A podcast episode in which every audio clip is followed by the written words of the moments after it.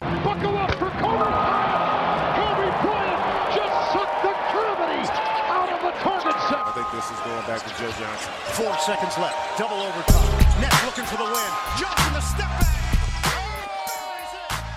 Moin und herzlich willkommen zu einer neuen Episode von eurem NBA-Podcast ins Gesicht von Staudemeyer. Mein Name ist Dirk Funk, wir sind endlich wieder da, noch einer etwas längeren Pause. Dementsprechend hyped sind wir und Arne Tilgen ist selbstverständlich auch in der Leitung und hat, glaube ich, auch Bock. Wie geht's dir, mein Lieber? Moin Mahlzeit, bienvenidos auch von mir. Ich habe massiv Bock. Also es ist eine Weile gewesen, dass wir das letzte Mal on air waren. Von daher freue ich mich umso mehr, dass wir es heute wieder geschafft haben, beziehungsweise, dass ich es wieder geschafft habe, wenn man mal ehrlich ist. Von daher habe ich auch direkt eine Petition für dich. Ich möchte zumindest vorübergehend meinen Spitznamen von Die Maschine in, oder die Legende oder wie auch immer du mich nennst, in der Mythos umbenannt haben. Zumindest Oh. so lange, bis wir wieder, bis wir wieder einen regelmäßigen Rhythmus haben. Also im Moment war ich ein bisschen unterm Radar, jetzt bin ich wieder back und ich freue mich auf, ich bin wieder back. Ach du Scheiße, Sprachzentrum ist noch nicht wieder da. Nee, ich freue mich, mir geht's super. Sonntagnachmittag, was kann's da Schöneres geben, als einen Podcast aufzunehmen? Der Mythos ist auf jeden Fall auch ein geiler Nickname. Ja, ich will dich ja auch immer nicht die ganze Zeit unter die Räder schmeißen, aber ich find's schon auch, dass ich nochmal betonen wollte, weil das wird mir immer wieder vorgeworfen. Natürlich so gut wie YouTube läuft, vermutet ja natürlich doch der ein oder andere und es wäre ja theoretisch auch naheliegend, dass es halt auch ein bisschen daran liegt, dass jetzt der Podcast wegen YouTube irgendwie zu kurz kommt, aber da kann ich, alter, Schwede, hast du gepisst gerade? Nein, ich schenke mir hier so einen richtig schönen Himbeer-Maracuja-Apfelsaft ein. Sensationell. Okay, das ist auf jeden Fall nice. Nein, aber nur um darauf nochmal zurückzukommen, das würde ich auf jeden Fall niemals geschehen lassen. Der Podcast wird immer unser Baby sein und deswegen YouTube und der Podcast, da wird es auf jeden Fall nie negative Synergy geben, obwohl das gar nicht geht wahrscheinlich. Nee, irgendwie nicht wahrscheinlich, ne? De Denergy, man weiß es nicht. Nee, es lag an mir. Es war irgendwie eine turbulente Zeit. Es war natürlich ein bisschen, ja, die übliche Weihnachten, Silvester, Urlaub, mal ein bisschen durchatmen-Thematik, wo man einfach viel zu tun hatte und viel unterwegs war und irgendwie der Familie gerecht werden wollte und so weiter und so fort. Dann habe ich einen neuen Job angefangen letzte Woche Montag, von daher war die Ja, musst du erste natürlich Woche direkt erzählen, ne? Unsere Hörer sind Muss ja ich direkt erzählen? brandheiß. Ich weiß nicht, wie viel du da jetzt wirklich einfach so offenbaren kannst, aber auf ein paar Infos bist du denen, glaube ich, auf jeden Fall schuldig. Ich arbeite ja nicht beim Geheimdienst, von daher kann ich da schon ein bisschen was offenbaren. Habe ich, glaube ich, auch schon mal hier erwähnt. Hydrophil heißt diese wundervolle Marke, bei der ich am Montag angefangen habe zu arbeiten. Ein Hamburger Start-up, was nachhaltige Badezimmerprodukte herstellt, vor allem Bambuszahnbürsten, also so allerlei Alltagsprodukte im Badezimmer, die man versucht durch Produkte ohne Plastik und ohne irgendwie schlechten ökologischen Fußabdruck zu ersetzen. Da bin ich seit Montag, von daher die erste Woche war natürlich viel irgendwie ankommen, einfinden, einarbeiten, irgendwie vom Kopf natürlich auch nicht so hundertprozentig auf Podcast gepolt und abends immer auch mal ein Momentchen länger geblieben, um da so den, ja, den Anstieg zu finden. Von daher war ich ein bisschen, ja, ein bisschen schlecht verfügbar, aber jetzt ist die erste Woche durch. Das wird sich jetzt alles irgendwie setteln und dann gibt es der Tagesablauf auch wieder her, hier regelmäßig einen Podcast rauszulatten. Freut mich auf jeden Fall für dich, dass du zumindest vorübergehend erstmal wieder einen schönen Job gefunden hast, bevor ins Gesicht von Staudemeyer offiziell ein Fulltime-Job ist. Da arbeiten wir auf jeden Fall darauf hin. Deswegen, also muss man Hydrophil schon mal ein bisschen warnen. Aber, aber du kannst mal hier oh oh Sponsor klar machen, Junge. Ein paar Bambuszahnbürsten für unsere Hörer, ey, haben sie auch locker Bock drauf. Ja, da könnte man sich ja mal in die Gespräche gehen. Also ich werde das, wenn ich da ein bisschen besser angekommen bin, vielleicht mal anregen. Aber an der Sponsorenfront müssen wir nachher auch nochmal drüber sprechen. Gibt es ja vielleicht auch anderweitig die eine oder andere Neuigkeit in den nächsten Folgen zu verzeichnen. Also da kann man auf jeden Fall mal gespannt die Ohren spitzen und der Dinge harren, die da so kommen. Das kann man auf jeden Fall machen. Und ansonsten haben wir natürlich heute auch ein bisschen was vor, rein basketballtechnisch. Du hattest mal so ein paar Themen vorgeschlagen und das war natürlich auch alles ganz schön. Wir wollten natürlich ein kleines bisschen rekapitulieren, was sich da gerade Thema All-Star Game so entwickelt hat, nachdem die Starters ja bekannt gegeben wurden und wie das Ganze einfach so der komplette Breakdown der Geschichte. Da werden wir ein bisschen drüber quatschen. Ansonsten schauen wir natürlich auch einfach mal grob in die Standings und werden mal drüber reden, was in der Zeit passiert ist, in der wir keine Episode aufgenommen haben. Da hat sich auf jeden Fall auch was getan. Und natürlich naht die Trade Deadline. Da müssen wir auf jeden Fall auch nochmal drüber sprechen, wie wir da auf jeden Fall liefern werden. Also in irgendeiner Form will ich da auf jeden Fall einen Livestream machen. Ich hoffe, dass du es irgendwie einrichten kannst. Sonst müsste ich das im absoluten Notfall alleine auf YouTube machen. Aber da könnt ihr auf jeden Fall mit rechnen. Spätestens zur Trade Deadline, die letzten 24 Stunden, da wird es einen mehrstündigen Livestream geben, um wirklich mit euch da die heißesten Themen nochmal durchzukauen, die krassesten Moves. Ich muss mal in den Kalender gucken, aber das hatten wir ja schon vor ein paar Wochen mal angepeilt, dass das irgendwie ein absolutes Highlight wäre, wenn wir wirklich den IGVS Livestream zur Trade Deadline machen könnten und dann hoffentlich spektakuläre Breaking News da irgendwie live runterknallen könnten. Also wenn das irgendwie machbar ist, dann machen wir das auf jeden Fall. Ansonsten musst du zur Not da alleine vorweg preschen, aber ich fände es eigentlich sehr charmant, wenn wir das hinkriegen würden. Und ich glaube, das wäre echt eine bummelige Geschichte, auch so für die Community. Also ich glaube, da würden wir ordentlich Leute zusammenbekommen, die da Bock haben, direkt heiß und live zu diskutieren, warum LeBron James zu den Kings getradet wurde und was das dann am Ende des Tages bedeutet. Also es, es gibt auf jeden Fall ein paar potenzielle Geschichten, die, äh, die groß werden könnten. Von daher schauen wir mal. Also über die Cavs und vor allen Dingen auch die Niederlage in der letzten Nacht gegen die Thunder werden wir nicht reden. Mal kurz knapp Doch, 50 Punkte von Mello und Co. eingeschenkt zu bekommen, ist natürlich eine heftige Geschichte. Aber sie werden, denke ich mal, vielleicht noch mal ein Thema werden, wenn wir später über über potenzielle Trades reden, weil da wird mit Sicherheit was passieren. Und für alle, die ansonsten eine Erklärung wollen, was da bei den Cavs momentan los ist, da würde ich auch nur das YouTube-Video empfehlen, was ich über die Cavs gemacht habe. Da habe ich natürlich mir vor allen Dingen mal diese unfassbar katastrophale Defense angeguckt, die einfach dazu führt, dass du da momentan keinen Blumentopf mitgewinnst. Aber es gab krasse Äußerungen. LeBron James hat zum ersten Mal gesagt, hey, wenn wir jetzt einfach Playoffs spielen würden, dann würden wir wahrscheinlich in, den ersten, in der ersten Runde oder vielleicht sogar in der zweiten direkt rausfliegen. Und natürlich wird da was passieren. Also das wird eine brandheiße Trade-Deadline für die Cleveland Cavaliers und was da so wirklich als Beispiel passieren könnte, da gehen wir, glaube ich, später mal drauf ein. Da müssen wir auf jeden Fall nachher drüber reden. Ich würde sagen, damit wir gut reinfinden, fangen wir vielleicht mal mit den All-Stars an. Wir haben ja schon auf YouTube unsere All-Star-Brackets komplett rausgehauen. Vor, wann war ich bei dir? Zwei Wochen ungefähr irgendwie so. Haben da wirklich unsere Starter rausgehauen, unsere Reserves rausgehauen und auch die Wildcards verteilt. Insofern, wer unsere Picks genau wissen will, der kann auch nochmal bei YouTube reinschauen. Ansonsten sind jetzt seit ein paar Tagen die Starter festgelegt worden. Wir haben es auch in dem Video schon mal erklärt, wurden zum Teil gewählt von den Fans, zum Teil von den Spielern, zum Teil von den Medien. Da wird dann so ein Gesamtscore-Koeffizient draus gebildet und dann entsprechend die Starter daraus generiert. Ich würde sagen, wir fangen einfach mal am Osten an. Und für mich gibt es zumindest mal eine Position, über die man diskutieren kann. Ich würde sagen, vier Spots sollten relativ klar sein, haben wir uns auch im Video drauf festgelegt. Da kann man eigentlich nicht wirklich drum rumreden. Bei den Guards im Osten, Kyrie Irving, DeMar DeRozan, da kann man vielleicht noch so ein Außenseiter-Case für Victor Oladipo hätte man vielleicht machen können, aber für mich war das eigentlich relativ eindeutig, dass es die beiden sein müssen. Im Frontcourt LeBron und Mini-LeBron, Giannis Antetokounmpo auch vollkommen klar. Der dritte Spot im Frontcourt war für mich so die spannende Personalie. Wir haben da wen anders gehabt, ich habe da wen anders gehabt. Am Ende ist es nee, Joel ich Embiid Wunsch geworden. Bekommen. Wir waren uns uneinig. Du hast deinen Wunsch ich bekommen? Ich habe komplett meinen Wunsch bekommen. Ich bin mit Joel Embiid gegangen für den fünften Spot, den Starter-Spot. Ja, und eigentlich wollte ich erst später drüber reden mit den Sixers, aber jetzt auch im Nachhinein. Gerade dadurch, dass die, dass die Sixers jetzt einfach auch wieder heiß sind und Embiid einfach regelmäßig im Lineup steht, ist der Erfolg einfach auch wieder da. Und ich finde im Nachhinein, wenn du dir jetzt wirklich einfach mal die harten Fakten betrachtest, finde ich auch, dass man da ganz klar den Case für ihn machen kann. Im Vergleich jetzt zu einem Al Horford, den du hattest, glaube ich, als den dritten Spot, was vertretbar war, aber fand ich auch schon spannend bei einem Al Horford, der erstaunlich wenig Liebe bekommen hat. Also gerade von den Spielern im Player Ranking war Al Horford nur acht Achter. Was die Medienvertreter angeht, war es ein bisschen besser. Da war er auf der 5, aber wirklich schon insgesamt vom Voting betrachtet ein Riesenabstand zu einem Joel Embiid. Was natürlich nachvollziehbar ist, die größere Storyline, gerade bei den Fans und wahrscheinlich auch bei den Spielern. Aber dass gerade auch so, auch die Medien wirklich ganz klar in die Richtung gegangen sind, hat mich schon ein bisschen überrascht, dass der Abstand so groß war. Ja, auf jeden Fall. Also natürlich kann man den Case für Joel Embiid machen und ich habe überhaupt kein Problem damit, dass er am Ende startet und da den Vorzug vor Al Horford bekommt. Und ganz ehrlich, All-Star Game ist ja auch so ein bisschen ja, größerer Fokus auf Entertainment und der flashigere, irgendwie spannender anzusehende Spieler ist natürlich Joel Embiid, müssen wir nicht drüber reden. Also fürs Game an sich, wenn sie es denn dieses Jahr ein bisschen ernster nehmen, so wie LeBron das schon mal hat anklingen lassen, ist das natürlich geil und ich freue mich auf Joel Embiid und ich habe ihn natürlich auch als absolutes Lock dabei gehabt. Für mich halt nicht als Starter, ganz ehrlich. Es sind halt für mich immer noch zwölf Wins Unterschied zwischen den Celtics und den, den Sixers und für mich haben diese Celtics, so gut sie in diesem Jahr sind, einfach zwei Starter verdient, so. Und da ist es bei mir dann Horford gewesen. Am Ende kann man drüber streiten, ob überhaupt Kyrie Irving vielleicht gar nicht unbedingt der wichtigste Spieler der Celtics ist. Es ist zumindest relativ eng. Ich hätte mir mehr Liebe für Al Horford gewünscht. Und wenn ich mal so ein bisschen reinguck, ohne jetzt haten zu wollen, aber dass ein Kevin Love insgesamt mehr Votes bekommt von allen Seiten als ein Al Horford, finde ich einfach schwierig. So, dafür sind diese Teams und ich bewerte Teamerfolg halt schon ein bisschen höher als viele andere offensichtlich. Einfach zu weit auseinander, was bisher die Qualität angeht. Für mich hätte Al Horford da den Spot verdient gehabt, wenn man so will.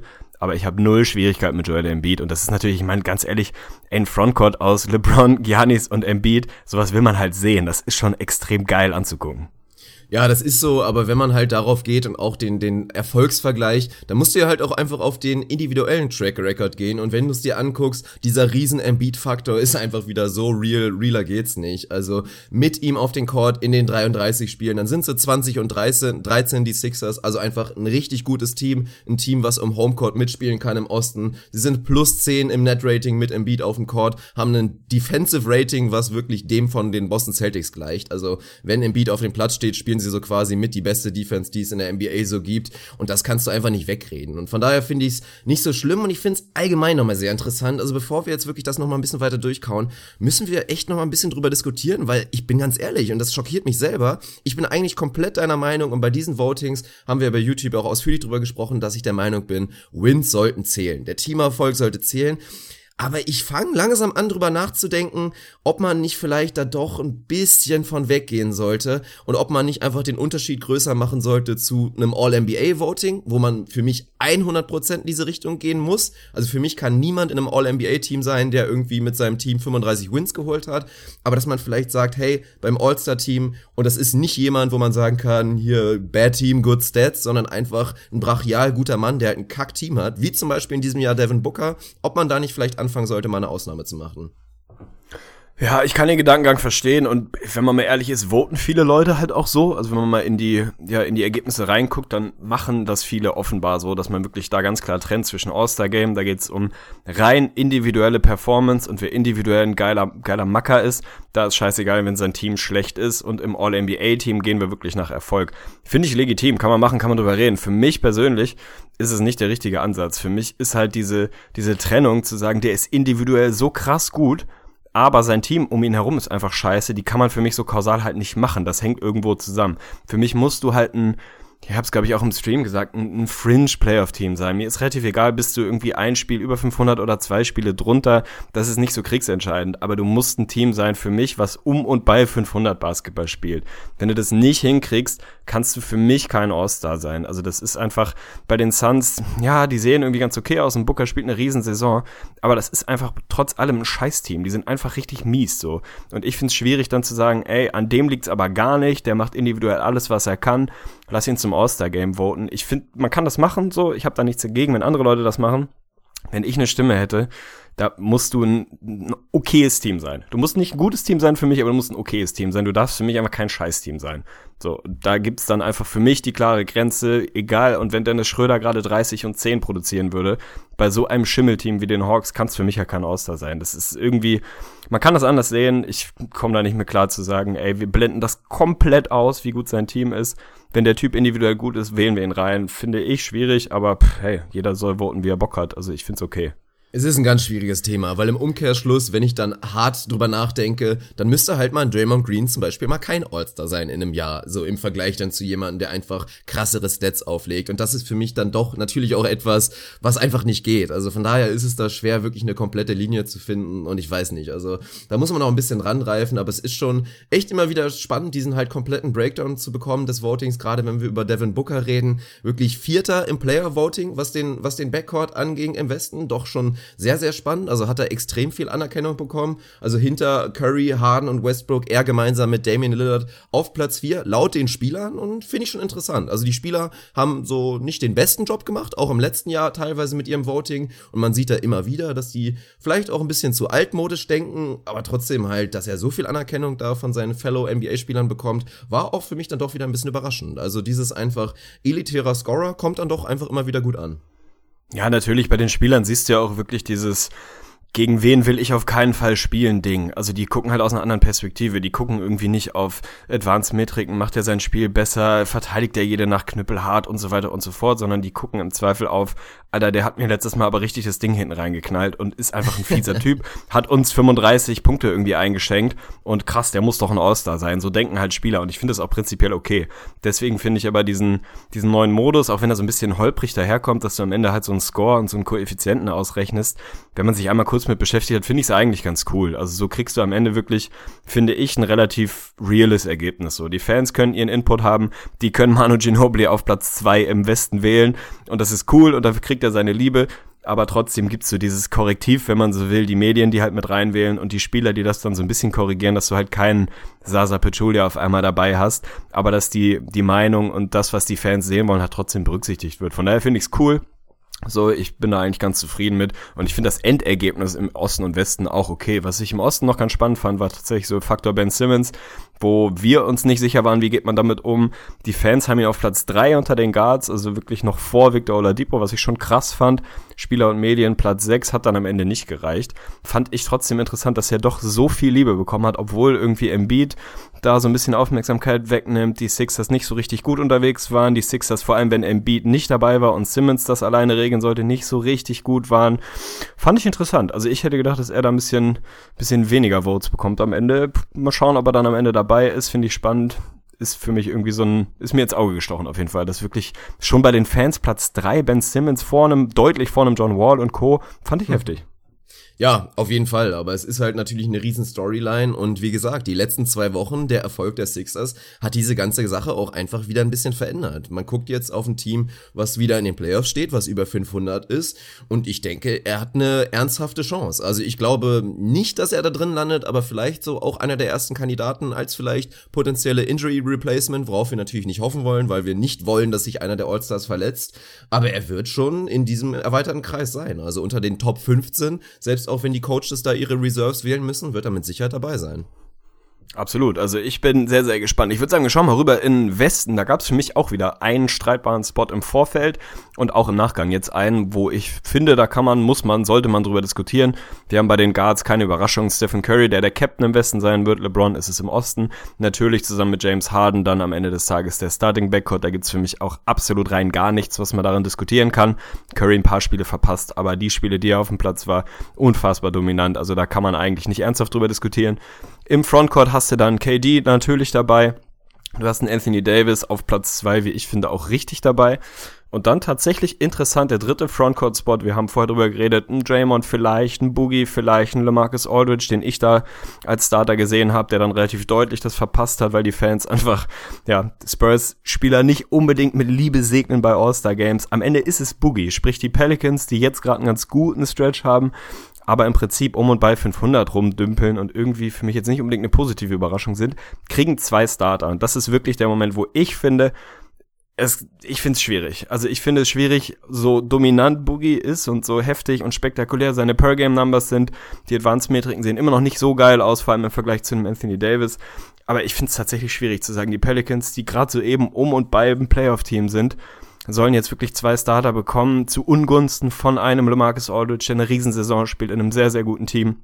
Oder von mir ist einem Draymond, wobei den ich nicht unbedingt, habe ich nicht unbedingt als Starter gesehen, für mich LeMarcus Aldridge, aber ha, zwei Starter bei den Pelicans, ich, ich finde es schwierig. Ich finde es auch auf jeden Fall schwierig und ich bin ja auch immer mehr ein Verfechter davon, dass ich das ja so im Prinzip nicht okay finde, dass man sagt, hey, das sind die beiden besten Spieler auf ihrer Position. Die Rechnung haut einfach nicht hin, wenn du dazu noch einen Drew Holiday hast, der inzwischen einfach mal eine unterschätzt gute Saison spielt. Und sie haben nicht unbedingt nur Müllrollenspieler, sie haben einen Etwan Ey, sie haben Etwan Ray, Ray Allen Moore. Ey. Ja, das ist so, der wirklich einfach eine unfassbar brachial gute Shooting-Season spielt.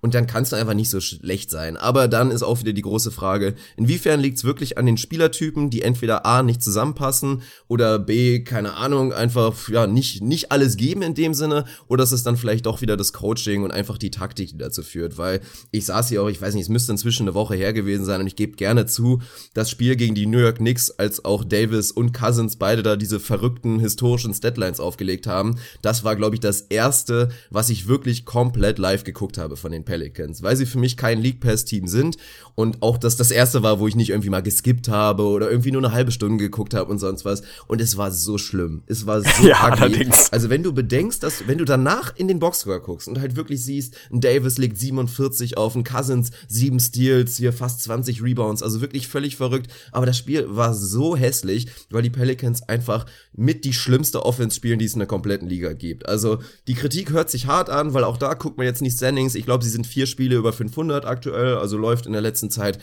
so ganz gut, aber mit diesem Talent, was sie da auf den Platz bringen, ist eine Vollkatastrophe. Die stehen die ganze Zeit rum, dann spielt halt ein Davis wieder eins gegen eins, dann spielt ein Cousins eins gegen eins. Viel zu selten sieht man halt wirklich Synergie zwischen den beiden. Da haben wir auch in der, im letzten Jahr schon drüber gesprochen, wirklich zur Endphase der Regular Season, dass das einfach zu wenig ist. Und da weiß ich halt nicht, ob man sagen muss, hey, Elvin Gentry, du coachst nicht mehr zeitgemäß und mach mehr aus deinen Spielern, ist natürlich wieder die große Frage, was würde ein Popovic da rauszaubern, was würde ein Kerr da rauszaubern oder ein Sportstra, so ob das der große Unterschied ist oder ob die beiden einfach nicht zusammenpassen und gerade ein Cousins, weil Davis, Davis klammer ich da mal aus, der ist einfach so gut, haben wir immer wieder gesagt, oder ob ein Cousins dann vielleicht doch einfach ein kleines bisschen overrated ist inzwischen. Ja, ist auf jeden Fall, also rein optisch, rein vom Eye-Test und vom Gefühl, diese statische Offense, ich find's auch sehr, sehr schwer anzugucken. Also natürlich, am Ende des Tages steht da irgendwie Offensive Rating, glaube ich, das sechstbeste der Liga und sie scoren nun mal, weil sie individuelles Talent haben. Auch irgendein Hörer, ja. glaube ich, oder irgend bei YouTube mal geschrieben, da war ich auch ein kleines bisschen schockiert, weil es natürlich paradox ja. klingt, aber wie gesagt, schaut euch einfach mal ein Game an, es ist schlimm. Ja, das ist ja genau das Ding. Du hast einfach so viel individuelles Talent, dass du am Ende scorest, weil einfach ein Anthony Davis im One-on-One -on -One nicht wirklich zu halten ist, ein Boogie nicht wirklich zu halten ist, ein Edwin Moore gerade alles reinbombt, was ihm irgendwie vor die Flinte Rondo läuft. viele Momente ah. gehabt, wirklich viele gute Momente, da so ein bisschen Ja, aber schön ist das absolut nicht. Das ist einfach nicht schön anzusehen. Und die Frage ist ja immer eher, wie viel mehr wäre da eigentlich noch drin? Wie viel schöner könnte diese Offense aufsehen, wenn da ein bisschen mehr vernünftige kreative Sets gelaufen werden, ein bisschen mehr sich der Ball noch flüssiger bewegt bewegt und nicht ganz so viel irgendwie aus dem 1 gegen 1 generiert wird. Ist immer so ein hypothetisches Ding. Die Frage, an wem liegt, ist, keine Ahnung, ist von außen irgendwie schwer zu sagen aber für mich immer noch irgendwie nicht schön und bei weitem oder weit davon entfernt zu sagen, wir holen irgendwie das Beste aus dem Material raus, was wir haben. Im Gegenteil, ich finde, wenn du einfach zwei so ultra dominante Jungs hast, natürlich bist du dann kein komplettes Scheißteam. Das wirst du kaum hinbekommen. Also da kannst du der schlechteste Coach der Welt sein. Du wirst es kaum schaffen, klar unter 500 mit den beiden Jungs zu spielen. Dafür sind sie einfach zu gut, zu dominant und dafür ist der Supporting Cast auch einfach zu gut. So, dafür sind sie einfach insgesamt haben sie zu viel Talent. Wenn ich zurück drauf komme, ob Boogie hätte starten sollen, für mich nicht. Aber Marcus Aldridge kriegt nur die acht meisten Votes der Fans, so. Der ist eh nicht der, der hundertprozentige Fanliebling. Die Spurs machen jetzt auch nicht die Riesenkampagnen für ihre Jungs. Von den Spielern wurde auf vier gewählt, von den Medien sogar an drei. Also wenn die Fans da ein bisschen mehr Votes abgegeben hätten, hätte das noch klappen können. Am Ende startet Boogie und das ist natürlich das gleiche Argument, ein bisschen wie bei Embiid im, im Osten. Flashiger, geiler anzusehen, spannender, spektakulärer ist natürlich ein Boogie. Von daher fürs All-Star-Game von mir aus kann ich irgendwie mit leben. Bin mega gespannt, wie die Teams aussehen und das ist eigentlich die nächste große Frage. Es wurden ja zwei Captains gewählt, so, das sind die beiden Jungs mit den meisten Votes, sprich ein LeBron James und ein Stephen Curry und die wählen ihre Teams zusammen aus den anderen gewählten Startern und aus den Reserves, die noch von den offiziell Head Coaches, je nachdem, wer das Ballot in die Hand gedrückt kriegt, vielleicht auch Assistants oder Zeugwarts oder Busfahrern, wie auch immer. Da werden dann entsprechend die Reserves gewählt und da aus dem Pool wird dann gedraftet. Wir werden es leider nicht sehen können, was ich wirklich richtig trist finde. Also diesen Draft hätte ich mir ultra gerne live angeguckt, wenn die beiden Jungs da wirklich, wie auch immer sie es dann machen, keine Ahnung, FaceTime und dann wirklich wie in der Schule damals wählen. Bin mega gespannt, ob leaken wird, wer letzter wird. Also wer als allerletztes gewählt wird, wirklich so, ja, boah, komm halt rüber hier, was soll der Geiz so? Und wie die Teams dann am Ende wirklich aussehen, wie weit sie durchmischen, inwieweit ja, man da doch seine Homies wählt. Ich bin sau gespannt und da können auf jeden Fall ein paar richtig geile Teams zusammenkommen. Es ist unfassbar schade, dass wir es nicht sehen werden. Das ist einfach so, die Gründe finde ich sehr bedingt nachvollziehbar. Also, dass sie sich da wirklich da so Sorgen drüber machen, dass das für die Spieler dann irgendwie peinlich sein könnte oder irgendwas da wegnimmt. Also klar, es ist natürlich ein bisschen unangenehm und es gibt ja nicht nur denjenigen, der wirklich dann als allerletzter gewählt wird, so wie man es einfach vom, vom Schulhof kennt. Es würde ja auch noch diesen zweiten letzten geben, halt den letzten der All-Star-Starter, weil er natürlich erstmal aus dem Starter-Pool gewählt wird. Und wer auch denn da? Also wenn dann halt meinetwegen wieder, ist auch eine spannende Frage, wer das dann ist. Also interessanterweise, wenn dann zum Beispiel so ein Joel Embiid als letzter gewählt wird, der würde das wegstecken. Also bei dem mache ich mir da gar keine Sorgen, dass der da irgendwie was, was nachtragend wäre. Der würde dann wahrscheinlich einfach im Spiel unfassbar liefern.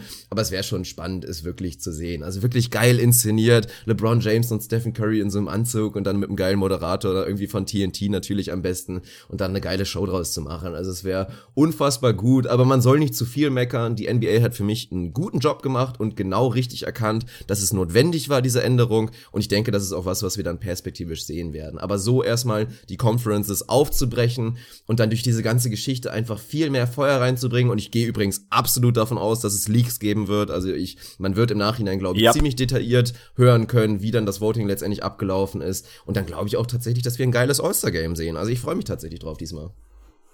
Ja, ich weiß noch nicht, ob ich so weit gehen kann. Ich finde auf jeden Fall die Anpassungen, die gemacht wurden, absolut notwendig, längst überfällig und rundum positiv. Reinziehen werde ich es mir, ob ich mich schon heftig drauf freue, kommt ein bisschen auf an. Aber natürlich werde ich mir mal die ersten Minuten. Das, das gebe ich Ja, zu. ich werde mir die ersten Minuten reinziehen und gucken, ob sie es wirklich ein bisschen ernster nehmen. Also es ist natürlich immer ein schmaler Grad, du willst dich nicht verletzen, du willst da nicht irgendwie ein ultra kompetitives Game draus machen.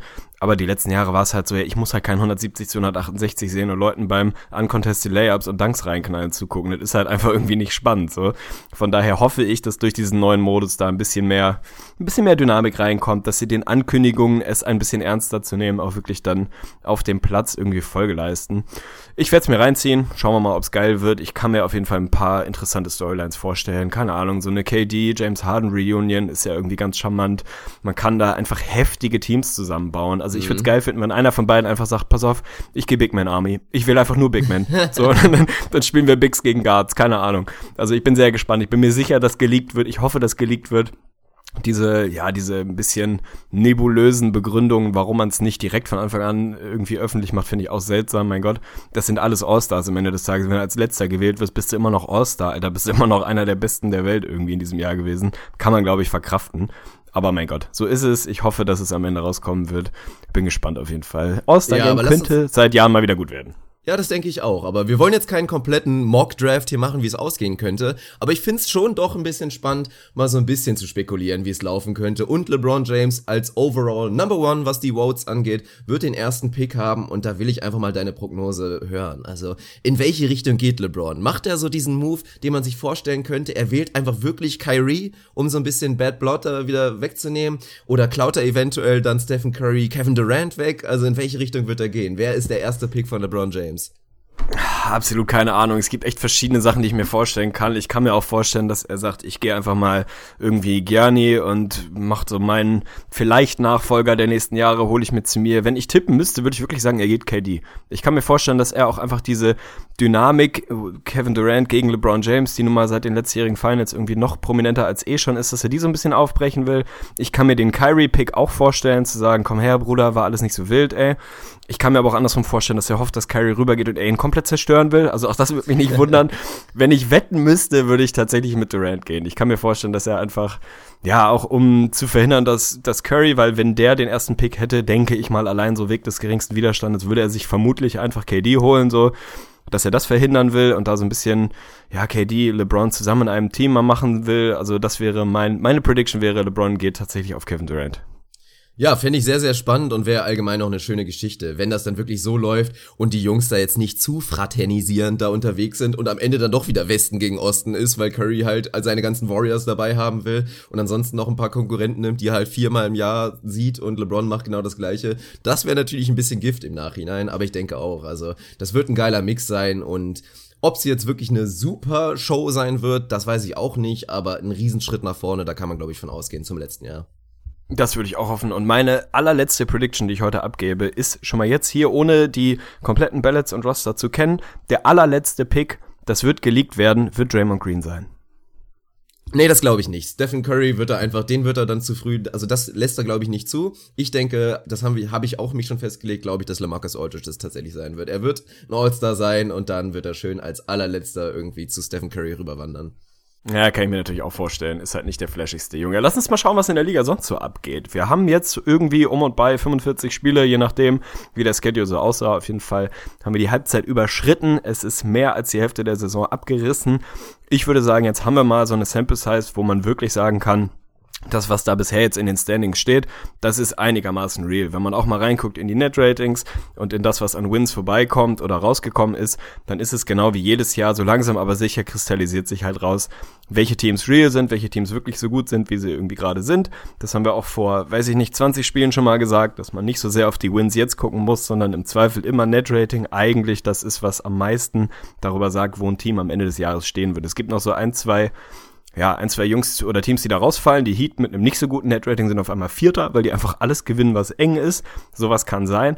Aber ansonsten ist das schon mehr oder weniger das, was man irgendwie so ja, so als die Qualität der Teams sehen kann. Was sind die großen Storylines, gerade die großen Überraschungen? Also die Pistons rutschen gerade irgendwie ein bisschen aus den Playoffs, haben vier in Folge verloren im Osten, wenn wir vielleicht mal im Osten anfangen wollen. Die Heat, Alter, 27 und 19, wenn man mal ehrlich ist, die haben fast den gleichen Rekord wie die Cavs. Also finde ich schon spektakulär. Die Heat, negatives Netrating, 8 und 2 gewonnen aus den letzten 10. Also irgendwie, man fragt sich ein bisschen wie. Goran Dragic hatte eine sehr gute Phase, aber ist auch immer mal wieder verletzt. Es ist irgendwie nicht so richtig der Finger drauf zu legen. Offenbar ist Spoelstra ein verdammt geiler Coach und das Team einfach irgendwie mit der richtigen Einstellung unterwegs. Spektakulär, Alter. Die Heats sind Vierter. Die haben gerade einen Homecourt-Platz. Was ist da los? Ja, ich ärgere mich einfach tot, weil ich habe sie ja, als wir auch so ein bisschen, das haben wir ja auch gemeinsam gemacht, so ein bisschen durchgesprochen, wen sehen wir jetzt wirklich in den Playoffs und ich habe mich wirklich einfach verleiten lassen zu sagen, ich glaube, die Miami Heat bleiben draußen, weil ich vor der Saison ein paar Probleme gesehen habe im Kader und mir das auch nicht so richtig gefallen hat, ich aber einfach massiv unterschätzt habe. Für mich Punkt eins den Spolstra-Faktor und dass sie dann einfach doch sich eine geile Identität geschafft haben. Also es steht und fällt mit einem Dragic, der wie ein astreiner All-Star spielt in den letzten Wochen. Also er wird keiner sein, aber den, seit dieser Winning Streak, die sie da wieder hinlegen, ist er ein All-Star und spielt so. Whiteside regelmäßig im Lineup war natürlich auch ein Riesenfaktor und war zu Beginn der Saison ein Faktor, dass er gefehlt hat. Obwohl seine Rolle nicht mehr ganz so groß ist, weil da einfach jetzt auch mal ein Bam Adebayo mit zu den nächsten Rookie-Sensationen gehört und der einen richtig guten Job macht und Whiteside ganz gerne auch mal Minuten wegklaut aber die haben sich einfach eine Identität als giftiges Team geschafft. Also unterschätzt geile Defense, weil die da einfach viele Two-Way-Player haben. Also ein Josh Richardson, Vertrag sich komplett ausgezahlt, also einfach ein richtig guter Mann, 3D-Prototyp, ein James Johnson, auch wenn es mal kurzzeitig danach aussah, dass vielleicht der Vertrag da ein bisschen schwach war und wird er vielleicht Richtung Ende des Vertrages auch sein. Aber auch der ist, was das angeht, ein geiler Typ. Kelly Olynyk, unterschätzter Two-Way-Player, also ist, hat Limitierungen rein physisch gesehen, aber ist ein guter guter, solider Verteidiger und macht offensiv einfach dein Team definitiv nicht schlechter, weil er jemand ist, der einfach den Ball laufen lässt und seinen offenen Dreier reinnagelt. Auch gefällt mir da auch wirklich gut. Und ja, also ich weiß nicht, ob wir das jetzt wirklich genauso sehen werden wie in der letzten Saison. Die Heat werden jetzt weiter so ausrasten und landen dann am Ende auf Platz drei in der Eastern Conference. Das wäre schon echt krank. Aber dass die in die Playoffs kommen sollten, wenn es so weitergeht, ist eigentlich ein Lock, außer wir sehen halt wirklich noch diesen riesen Moves zur Trade Deadline. Aber ich weiß gar nicht. Also wir wollen jetzt noch nicht zu den Trades gehen. Aber kann man es für dich deiner Meinung nach jetzt schon ausschließen, dass die Heat so einen Whiteside-Move machen oder potenziell einen Dragic-Move, was ja echt lange Zeit sich gehalten hat als Gerücht? Ah, was kann man schon groß ausschließen? Ich würde sagen, weitgehend ja, tatsächlich. Die sind gerade acht Spiele über 500. So, wenn das eine Saison gewesen wäre, wo man sagt, jetzt sind 50 Spiele durch und es ist nicht so richtig klar, packen wir die Playoffs und wenn dann irgendwie als Siebter oder Achter, um uns dann im Zweifel eine Erstrundenniederlage abzuholen, dann hätte ich es mir gut vorstellen können, dass sie sagen, ey, jetzt machen wir halt einen großen Move und schauen mal. Stand jetzt würde ich sagen, wenn nicht ein völlig unmoralisches Angebot irgendwo herkommt, und da ist so ein bisschen die Frage, wie realistisch das ist, dass das kommt, dann sehe ich es nicht mehr passieren. Also ich glaube, dass die Heat das jetzt so ausreiten werden, die Saison. Ich kann mir nicht vorstellen, so schön die Story gerade ist, dass die wirklich Homecourt holen. Das finde ich einfach mir immer noch schwierig vorzustellen. Da glaube ich, täuscht der Rekord ein bisschen darüber, wie gut sie eigentlich wirklich sind gerade. Aber das ist schon ein legitimes Playoff-Team. So, das ist ein bisschen, also jetzt mal äh, ganz, ganz übertriebener Vergleich, ähnlich wie bei den Warriors im Sinne von, deine, deine besten fünf offensiven Jungs sind relativ nah daran, auch deine besten fünf defensiven Jungs zu sein. Auf einem ja, anderen Niveau, selbstverständlich, auf einem völlig anderen Niveau. Aber das ist eben dieses Two-Way-Ding, was wir bei den Cavs gerade andersrum sehen, was da einfach ein Riesenproblem ist, dass du deine besten Jungs am einen Ende des Courts, am anderen Ende des Courts nicht wirklich spielen lassen kannst. Und das haben die Heat eben genau nicht, dieses Problem, sondern da ist niemand im Roster, wo du sagst, Katastrophenverteidiger, haben sie eigentlich nicht wirklich dabei, zumindest nicht unter den Jungs, die wirklich relevante Minuten spielen, sondern die machen das alle ordentlich. Die sind offensiv in der Regel nicht ultra spektakulär, aber einfach gut genug, haben einen sehr, sehr, sehr guten Coach und dann langt das halt. Also den großen Trade sehe ich nicht kommen. Ich sehe die Wizards auf jeden Fall da noch vorbeiziehen. Potenziell vielleicht sogar, keine Ahnung, die Sixers, wenn es so weitergeht, oder die Bucks, keine Ahnung. Aber so Platz 5, 6 sollte normalerweise drin sein für die Heat und dann mal schauen. Also ich glaube, das ist immer noch ein Team, wo du sagst so, äh, als Erstrundengegner, keine Ahnung, lass mal Miami Sechster werden und irgendwie, weiß ich nicht, die Raptors von mir aus Dritter werden und dann so eine Erstrundenserie. Ich glaube nicht, dass man ewig viel Bock hat, gegen Miami zu spielen. Also bin ich gespannt, aber freut mich natürlich. Ich, Dragic-Fan, immer gewesen. Von daher freut mich das sehr, dass es da ganz gut läuft gerade. Mal schauen, wie weit es gehen kann.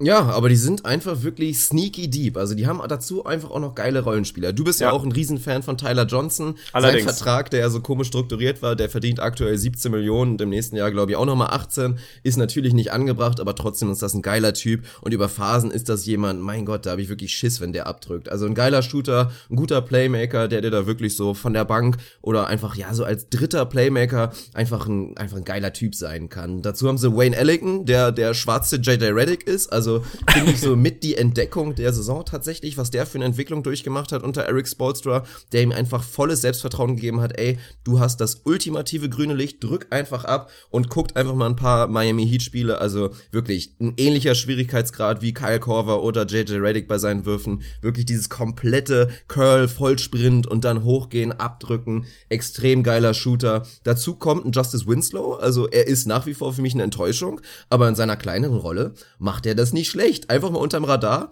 21 seiner 47 Dreier bisher in der Saison getroffen. Das sind 44,7 Prozent. Ist dazu natürlich ein guter Verteidiger, der dir da nicht schadet. Bam Adebayo habe ich aufgezählt. Also die Heat sind einfach for real zehn Leute deep ungefähr. Und diese Dion Waiters Verletzung, die natürlich schade ist für ihn, ist eine schlecht, schlechte Situation. Für den Verein ist es nicht gut, weil es den Vertrag auch nicht richtig besser macht. Aber könnte etwas sein, was letztendlich für den Teamerfolg der Heat vielleicht sogar besser ist. Ja, möglicherweise ist das tatsächlich so, weil du Sneaky Deep oder so zehn Mann tief gerade ansprichst. Ich will noch mal kurz über die Raptors reden. Müssen wir nicht so ultra ausführlich machen, haben wir vor nicht allzu langer Zeit schon gemacht aber ist trotzdem, finde ich, immer noch einfach eine Storyline, die sich zu besprechen lohnt. Die Raptors sind, wenn man rein ins Netrating guckt, mit deutlichem Abstand das drittbeste Team der Liga, ganz klar vor den Celtics und nur relativ knapp hinter den Rockets, die da auf Platz zwei sind. Sind, glaube ich, zwei Wins gerade hinter den Celtics.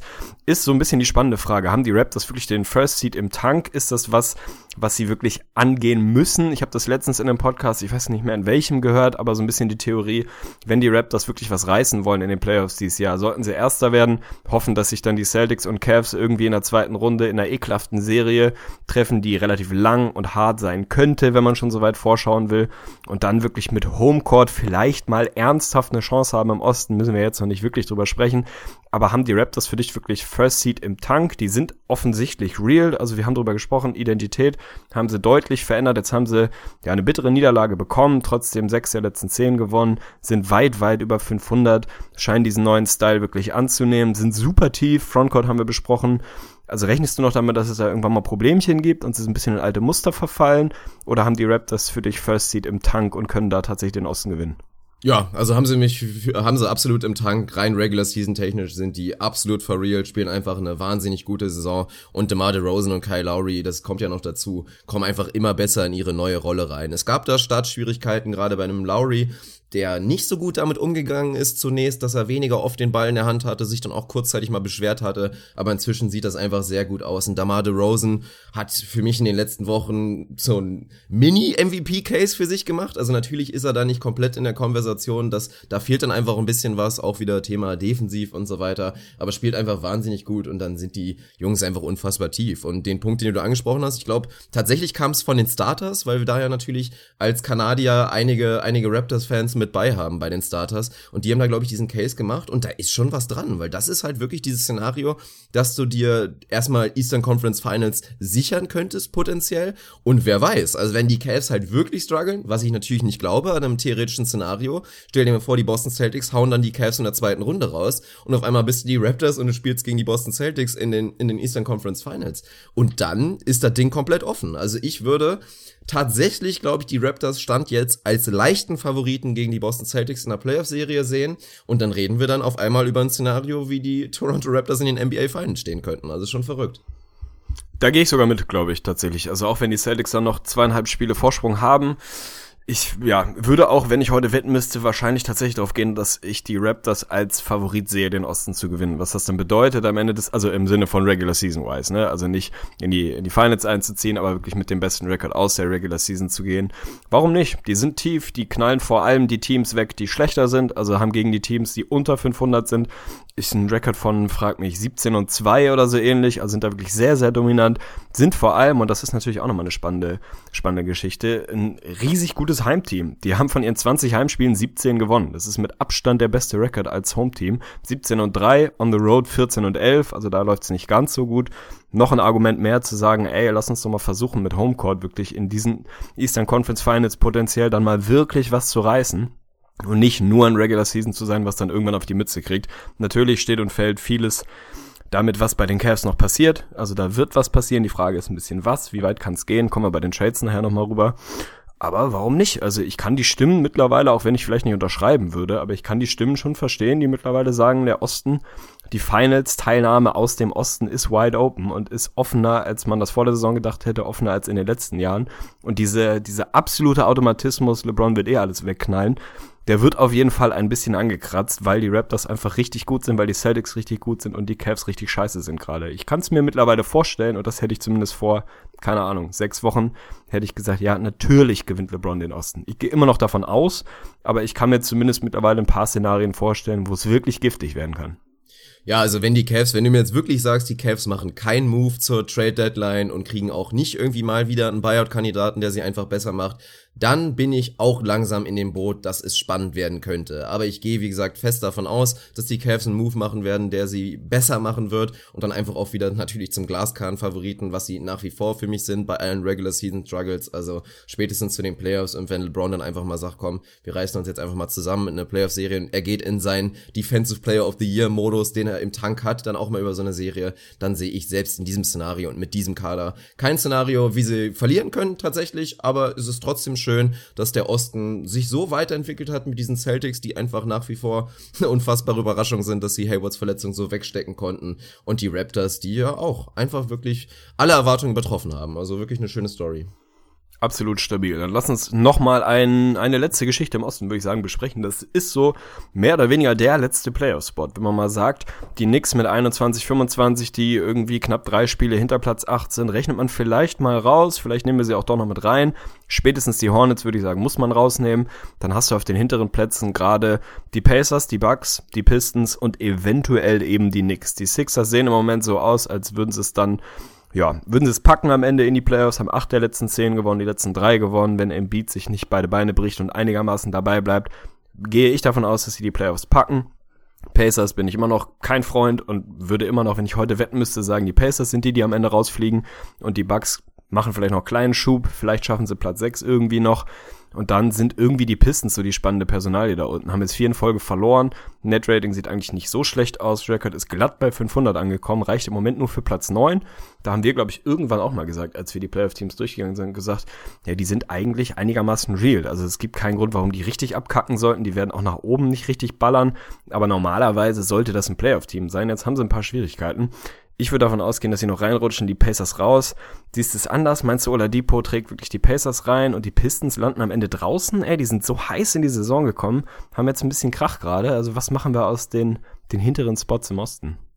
Ich glaube, da wird aus den dreien und die New York Knicks will ich noch nicht komplett ausklammern, aber wenn wir jetzt nur mal die Pacers, die Bucks und die Pistons jetzt uns anschauen, wird, glaube ich, das Team tatsächlich die Playoffs verpassen, das aus der Trade Deadline als klarer Verlierer rausgeht. Also die Bucks sind definitiv ein Team, die dann Move machen werden, glaube ich, da kann man von ausgehen und sollten sie tatsächlich in der Lage sein, die Andre Jordan zu sein oder einen ähnlich signifikanten Move zu machen, dann sind sie für mich da klar drin. Auch die Pistons sind immer wieder so ein Team, was da echt absolut attackieren könnte und auch Assets hat, da fliegen ja auch immer viele ganz verrückte potenzielle Trade Packages rum, was die Pistons angeht, weil das einfach beides Teams sind, die natürlich in der Offseason nicht so selbstbewusst sein können, zu sagen, ja, wir signen einfach unseren Lieblings-Free Agent, das funktioniert so nicht. Bei den Pacers ist es natürlich theoretisch genauso, aber da sehe ich am wenigsten Potenzial, dass die wirklich einen Deal machen könnten, der sie jetzt wahnsinnig nach vorne bringt. Also bin ich inzwischen auch tatsächlich mal wieder geneigt, meinen klassischen Pacers-Hate rauszuholen, den ich immer wieder durchgezogen habe in den letzten Saisons. Ich wurde oft bestraft, weil es dann irgendwie doch noch gereicht hat mit Paul George.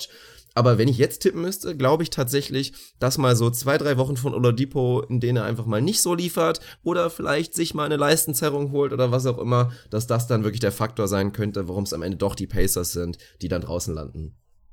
Finde ich stabil und Pacers Hate, den müssen wir uns, glaube ich, beide so ein bisschen ankreiden. Was heißt Hate? Also es ist ja kein Hate, Aber am Ende, wenn ich heute wetten müsste, wie gesagt, würde ich auch damit gehen, dass die Pacers rausfliegen. Haben wir die letzten Jahre öfter mal gemacht. Ein paar Mal haben sie uns bestraft dafür, da am Ende reinzurutschen. Sind für mich aber auch ein Team, was völlig ungefährlich ist. Wenn du da am Ende siebter oder achter wirst, kein Szenario, in dem das ein unangenehmes Team ist. Also für mich zumindest gibt's da keins. Im Gegensatz zu den Pistons, wo ich schon eher mir vorstellen kann, je nach Matchup, dass die ein bisschen ekelhaft sein können. Also würde ich tendenziell einfach lieber sehen in den Playoffs. So Feel Good Story überhaupt wären natürlich irgendwie die Knicks, die damit reinrutschen.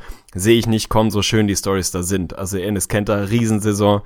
Christoph Porzingis mit ein paar Problemchen zuletzt, nicht mehr ganz so effizient gewesen. Trotzdem natürlich eine gute Saison von ihm und die Knicks an sich jetzt mit Tim Hardaway Jr. wieder irgendwie eine schöne Geschichte. Reicht für mich trotzdem nicht, um da in die Playoffs zu kommen, auch wenn es irgendwie ja nett wäre, so erste Saison nach Carmelo Anthony und zack, Pam, Playoffs so. Wäre irgendwie eine, eine, eine interessante Analogie so.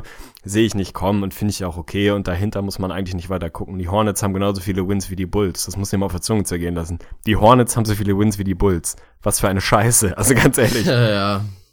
Und die werden natürlich auch ein Thema sein, wenn wir gleich über potenzielle Trades reden. Ist es ja jetzt offiziell bekannt geworden, dass nicht nur eine Vielzahl der ein bisschen überbezahlten Spieler der Hornets natürlich verfügbar sind, sondern tatsächlich auch Kemba Walker, um vor allen Dingen natürlich einen potenziellen Trade einfach machen zu können. Weil niemand für Nicola Batum einzeln traden wird, aber vielleicht in einem Paket mit Kemba Walker beißt da doch jemand an. Also da könnten wir wirklich einen, schon einen Blockbuster-Deal sehen mit vielen namhaften Leuten, aber werden wir gleich drüber sprechen. Für mich tatsächlich mal wieder eine unterschätzte Storyline Deadline, da schaue ich zu den Brooklyn Nets und bin noch mal kurz bei den Cavs und würde einfach Werbung dafür machen. Flip diesen scheiß Pick, Mann. Das ist jetzt der Sell-High-Moment, weil ich sehe ein sehr realistisches Szenario, wie die Nets mal wieder einfach eine unterm Radar gute zweite Saisonhälfte spielen und ich kann mir vorstellen, dass sie tatsächlich noch hochklettern könnten auf potenziell Platz 10, wenn D'Angelo Russell vielleicht auch irgendwann mal zurückkommt und die Jungs einfach eine gute Offense spielen mit verdammt vielen Dreiern, dann sehe ich da ein Szenario. Also spätestens, wenn viele Teams dann offiziell im Tanking-Mode sind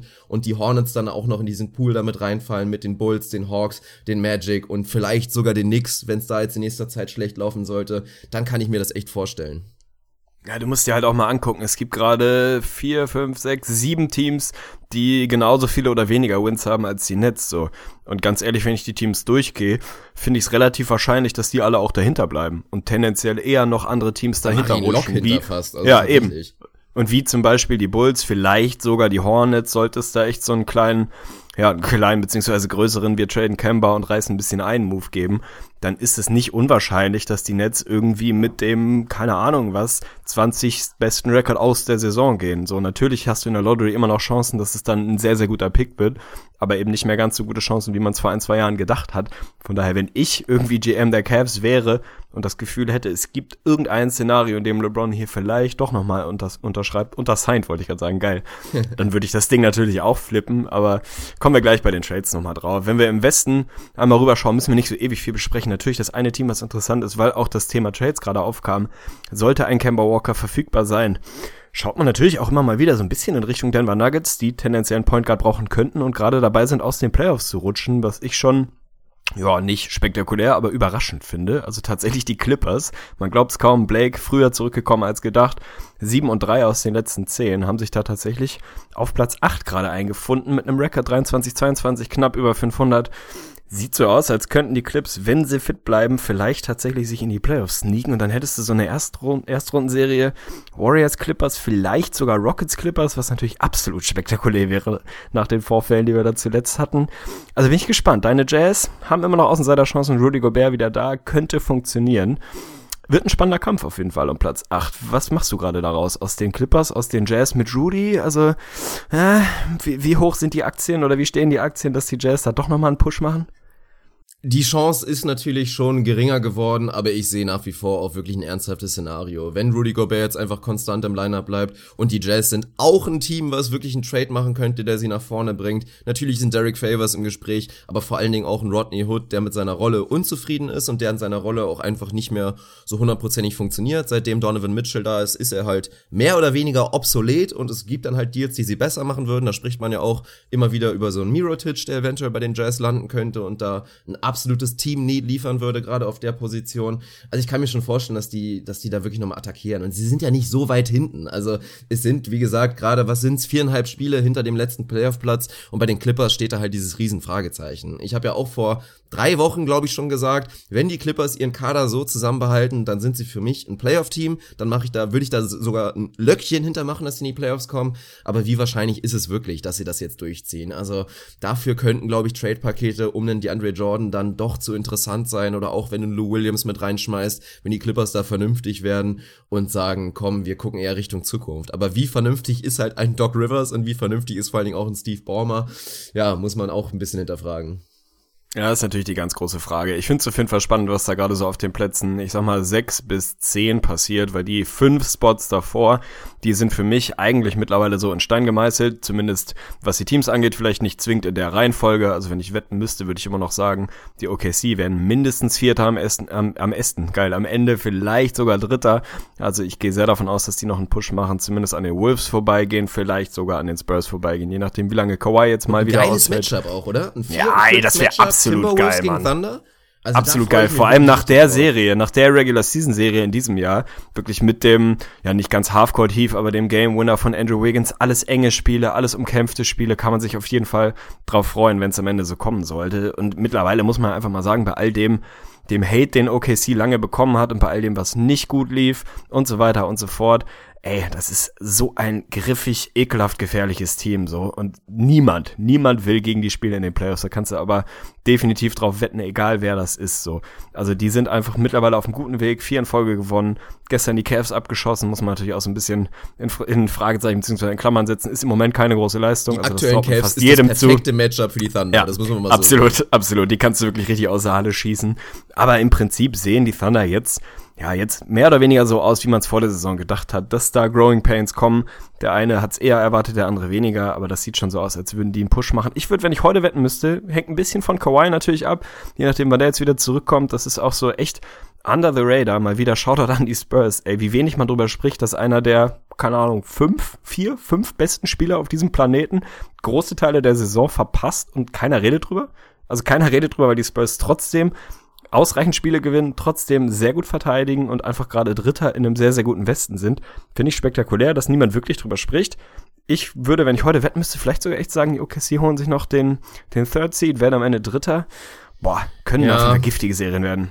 Das stimmt, aber könnte dann auch ein bisschen ekelhaft sein. Also die Spurs könnten wirklich das ganze Playoff-Picture, was so wunderschön sein könnte, versauen. Weil wenn ich in einem Optimal-Szenario denke, dann klammern wir jetzt tatsächlich mal die Jazz aus, was mir sehr weh tut, aber dann haben wir ein 1-8-Matchup Warriors-Pelicans, das ist natürlich ganz deutlich, aber zumindest haben wir diesen Faktor, ey, wir sehen halt diese krassen Gegenteile, ein kleines Warriors-Lineup und selbst wenn sie Patrouilla spielen lassen oder McGee oder Jordan Bell, also das wird schon spannend, wie sie dann gegen Cousins und Davis dann wirklich da verteidigen, das wäre schön schön zu sehen. Dann 2-7 Matchup, Rockets gegen Clippers, hast du eben schon angedeutet, wäre sowas von Hammer. Absolut gesagt, spektakulär. Das 4 und 5 Matchup der Wolves und der Thunder und dann wäre halt nur Spurs gegen Blazers langweilig, weil es da halt eine Rutsche für die Blazers Sweep. gibt. Aber es könnte tatsächlich passieren und da schlechte Nachrichten für die Minnesota Timberwolves. Ich sehe es auch als extrem realistisches Szenario, dass die Thunder noch auf Platz 3 gehen, die Spurs auf Platz 4 rutschen und es vielleicht dann doch, oder in welcher Kombination, vielleicht die Spurs sogar auf 5 und die Wolves auf 4, bis wir dann wirklich das 4-5 Matchup haben.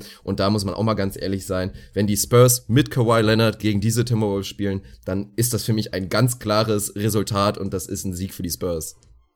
Ja, muss man wahrscheinlich von ausgehen. Also die große Frage ist halt, wie lange wird Kawhi jetzt wieder rausgenommen? Was genau ist die Verletzung? Wie lange fällt er aus? Wann kommt er wieder rein?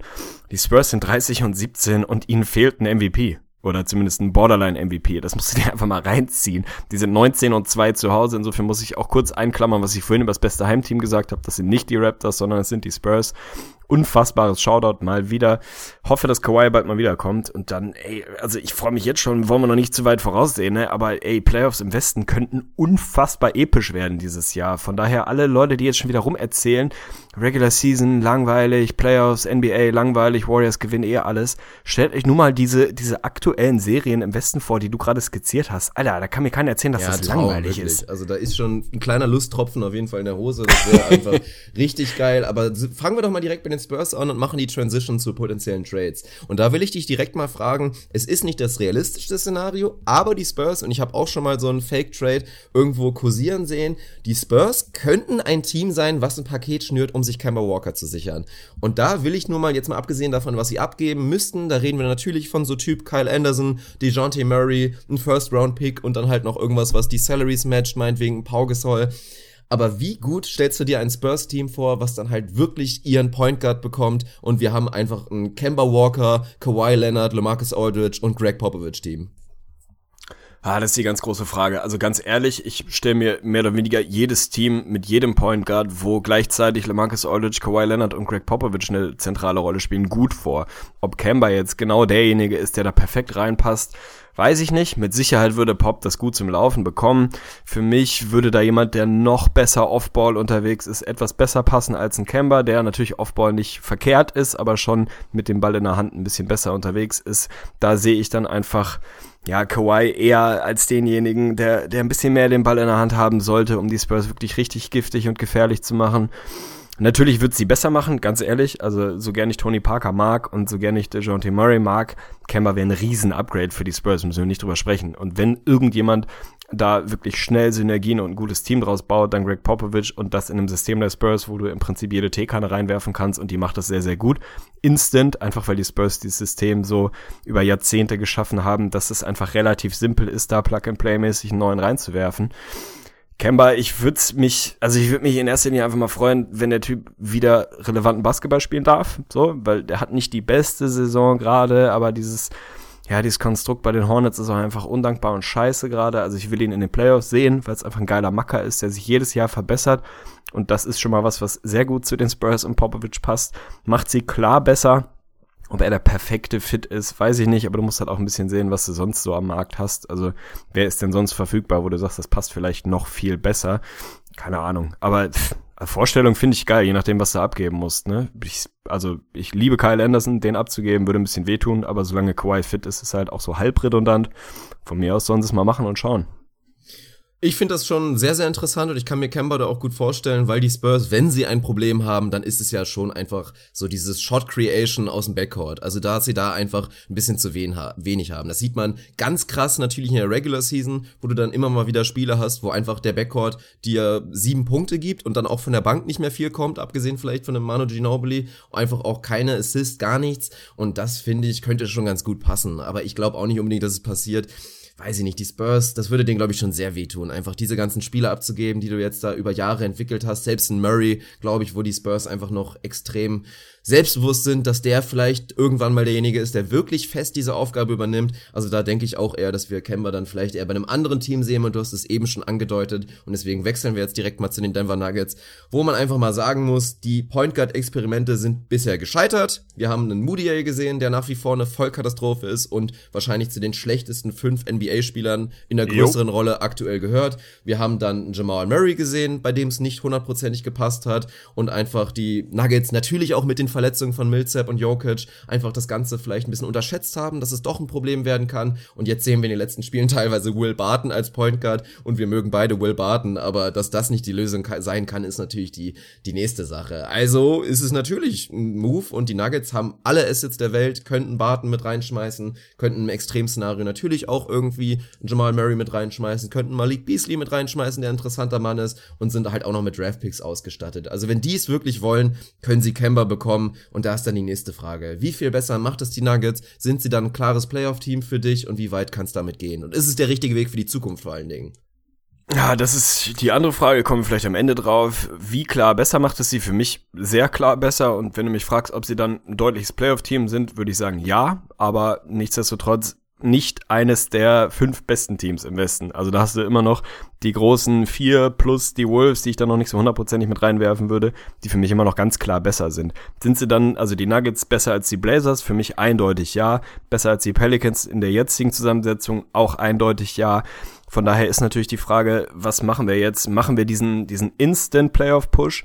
Wenn du einen Paul Millsap irgendwie bald wieder dabei hast, der jetzt auch nicht mehr der allerjüngste ist, dann macht das schon Sinn zu sagen, ey, wir wollen schon auch jetzt irgendwie einigermaßen gut sein. Wir wollen vielleicht noch nicht contenten jetzt, aber wir wollen zumindest unseren jungen Leuten halt auch einfach mal Playoff-Raps geben und nicht irgendwie Neunter oder Zehnter werden, sondern die sollen auch mal eine Playoff-Serie spielen. Vielleicht wirst du nur weiß ich nicht, siebter und kriegst dann halt in der ersten Runde von den Rockets oder Warriors einmal auf die Mütze, aber dann hast du halt zumindest mal Playoff-Luft geschnuppert und hast auch einfach deinen Jungs das Gefühl gegeben, ey, wir wollen hier relevanten Basketball spielen, wir wollen hier Playoff spielen und der Plan liegt nicht in drei Jahren, sondern der Plan liegt irgendwie im Hier und Jetzt. Von daher, wenn du es schaffst, ein Paket zu schnüren, und da wird's für mich wichtig, was nicht Jamal Murray involviert, aber mehr oder weniger alles andere. Also von mir aus ein Will Barton als Hauptasset, von mir aus, was ist ich, ein Kenneth Farid irgendwie als Filler dazu, von mir aus noch ein First Rounder oder was auch immer du an Picks da noch mit reinwerfen musst, würde ich es auf jeden Fall machen und sagen, ey, dann haben wir unsere Lösung auf der Eins.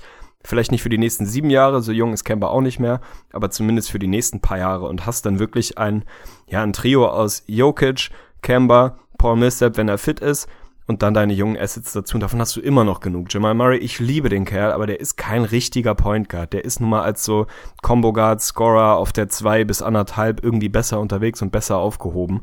Von daher finde ich nicht, dass er die Lösung ist, dass Will Barton nicht die Lösung auf der 1, müssen wir nicht drüber sprechen, dass Emmanuel Mudiay, vor allem wenn man ein bisschen in Advanced Stats reinguckt, eine absolute Vollkatastrophe mit Anlauf gerade ist, müssen wir auch nicht drüber sprechen. Insofern hast du halt nicht die, die Jungs, wo, wo du sagst, irgendwie, wir, wir entwickeln jemanden aus unserem Roster heraus. Ich sehe nicht, dass Jamal Murray wirklich die Lösung auf der Eins wird. Das ist ein geiler Basketballer, aber ich glaube, dass der noch besser unterwegs ist, wenn du eine klare Eins neben ihm hast. Und da wäre ein Camber für mich geil. Also ich würde absolut dafür routen, dass der zu den Nuggets geht. Wenn du nicht Murray reinwerfen musst, fast alles andere würde ich sagen, mach. Und wenn es ein Beasley auch noch ist, dann mach. Aber dann bist du halt signifikant besser als jetzt.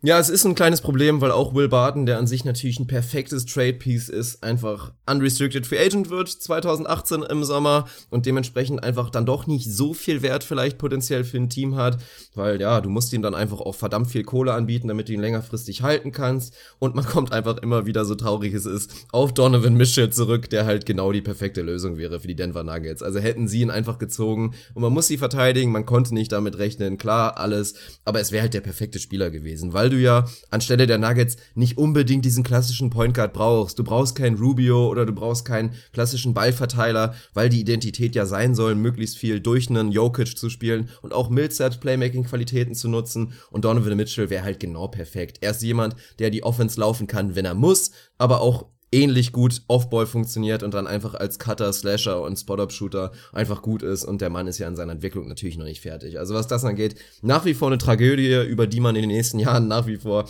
weiter reden wird, aber so müssen wir jetzt erstmal eine Lösung finden und ich bin sehr gespannt. Also Kemba, um es mal zusammenzufassen, unserer Meinung nach könnte schon echt eine gute Lösung sein für die Nuggets. Ja, definitiv. Also ich bin da voll an Bord. Ich würde mich freuen, ob es dann am Ende reicht und du wirklich genügend Assets bereit bist abzugeben aus Sicht der Nuggets, müssen wir mal schauen. Aber ich, ja, er will nicht getradet werden, was man so hört. Er will eigentlich bei den Hornets bleiben, sagt er zumindest. Ob das dann die Realität ist, keine Ahnung. Aber ganz ehrlich, wenn du die Playoffs so deutlich verpasst, wie die Hornets gerade dabei sind, dann macht es halt irgendwann auch einfach mal Sinn. Und du hast es vorhin ja richtigerweise gesagt, du wirst halt einen Nick Betum mit dem Vertrag kriegst du halt nicht los. So, der Zug ist abgefahren, da kannst du nicht viel machen. Und sie haben da noch so ein, zwei mittelmäßige Verträge rumliegen. Insofern ist der für mich von den großen Namen einer, der, wo ich es am wahrscheinlicheren finde, dass er getradet wird. Ansonsten hast du natürlich auch noch so die, die Andre-Gerüchte, da kommen wir auch gleich nochmal drauf. Aber weil wir eben schon bei deinen Jazz waren, bin ich gespannt, was du daraus gerade machst. Also Derek Favors wird immer wieder irgendwie in die Trade-Gerüchte geworfen, vor allem tatsächlich mit meinem Nikola Mirotic.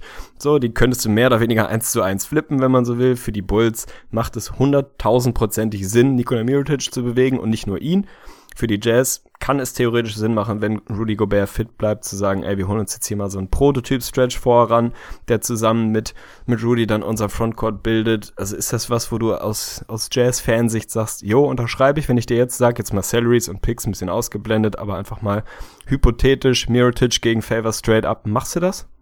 Ja, definitiv. Also es tut mir ein kleines bisschen leid für Favors, der eine gute Saison gespielt hat und gerade auch in der Phase, in der Rudy das erste Mal verletzt war, einen super Job gemacht hat und die Jazz auch total gut funktioniert haben. Mit ihm wirklich als einzigen und nominellen Fünfer und drumherum Shooter. Und da hat man dann ja auch einen Jarepko in der Rolle gesehen, die ein Mirotic dann potenziell ausfüllen würde. Und natürlich ist ein Mirotic ein Upgrade gegenüber Jarepko. Also Jarepko auch ein unterschätzter Spieler. Einfach auch ein geiler Zocker. Wirklich, der Ja. nicht nur shootet, sondern einfach für deine Offense ein guter Mann ist. Aber dass Mirotic da der klar talentiertere Spieler ist, ist natürlich einfach, ja, ist offensichtlich und ich glaube, dass er jemand ist, der den Jazz definitiv weiterbringen könnte. Es ist jetzt nicht das finale Piece, dass ich sage, wow, jetzt sind die Jazz für mich ein Playoff-Team, aber dann ist ja auch noch die nächste Frage, was mit Rodney Hood passiert. Also, dass einer von den beiden geht zur Trade-Deadline, da bin ich mir ziemlich sicher.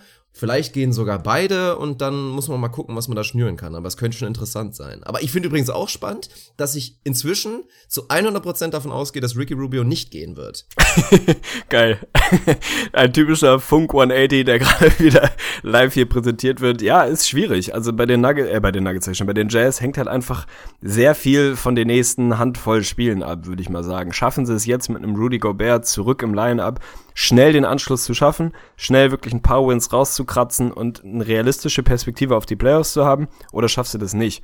So, und davon hängt einfach ab, wie gehst du weiter in die Zukunft. Dass dieser, dieser Fit Derek Favors, Rudy Gobert irgendwie nicht hundertprozentig geil ist, das hat man jetzt in den letzten Jahren gesehen, so, dass da ein Prototyp Stretch Vierer, wie es ein Mirotic ist, besser passen könnte. Haben wir irgendwie auch schon mehrfach besprochen, kann ich mir vorstellen. So, wie ich den Trade potenziell aus Sicht der Bulls finde, da können wir später vielleicht nochmal drüber sprechen, finde ich nicht so hundertprozentig geil.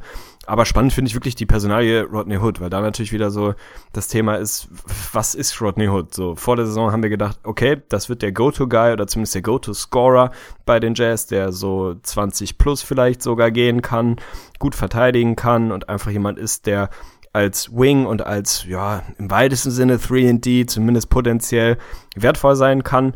Diese Saison ist das jetzt nicht so die Love Story überhaupt, mal von der Bank, mal im Starting Line-Up, sehr up and down. Also was kriegt man, was, was ist denn der realistische Gegenwert gerade? Was ist der Trade Value von einem Rodney Hood? In welche Richtung geht's da? Und was für ein, was für ein Typ Spieler sollten die Jazz dafür versuchen zu holen?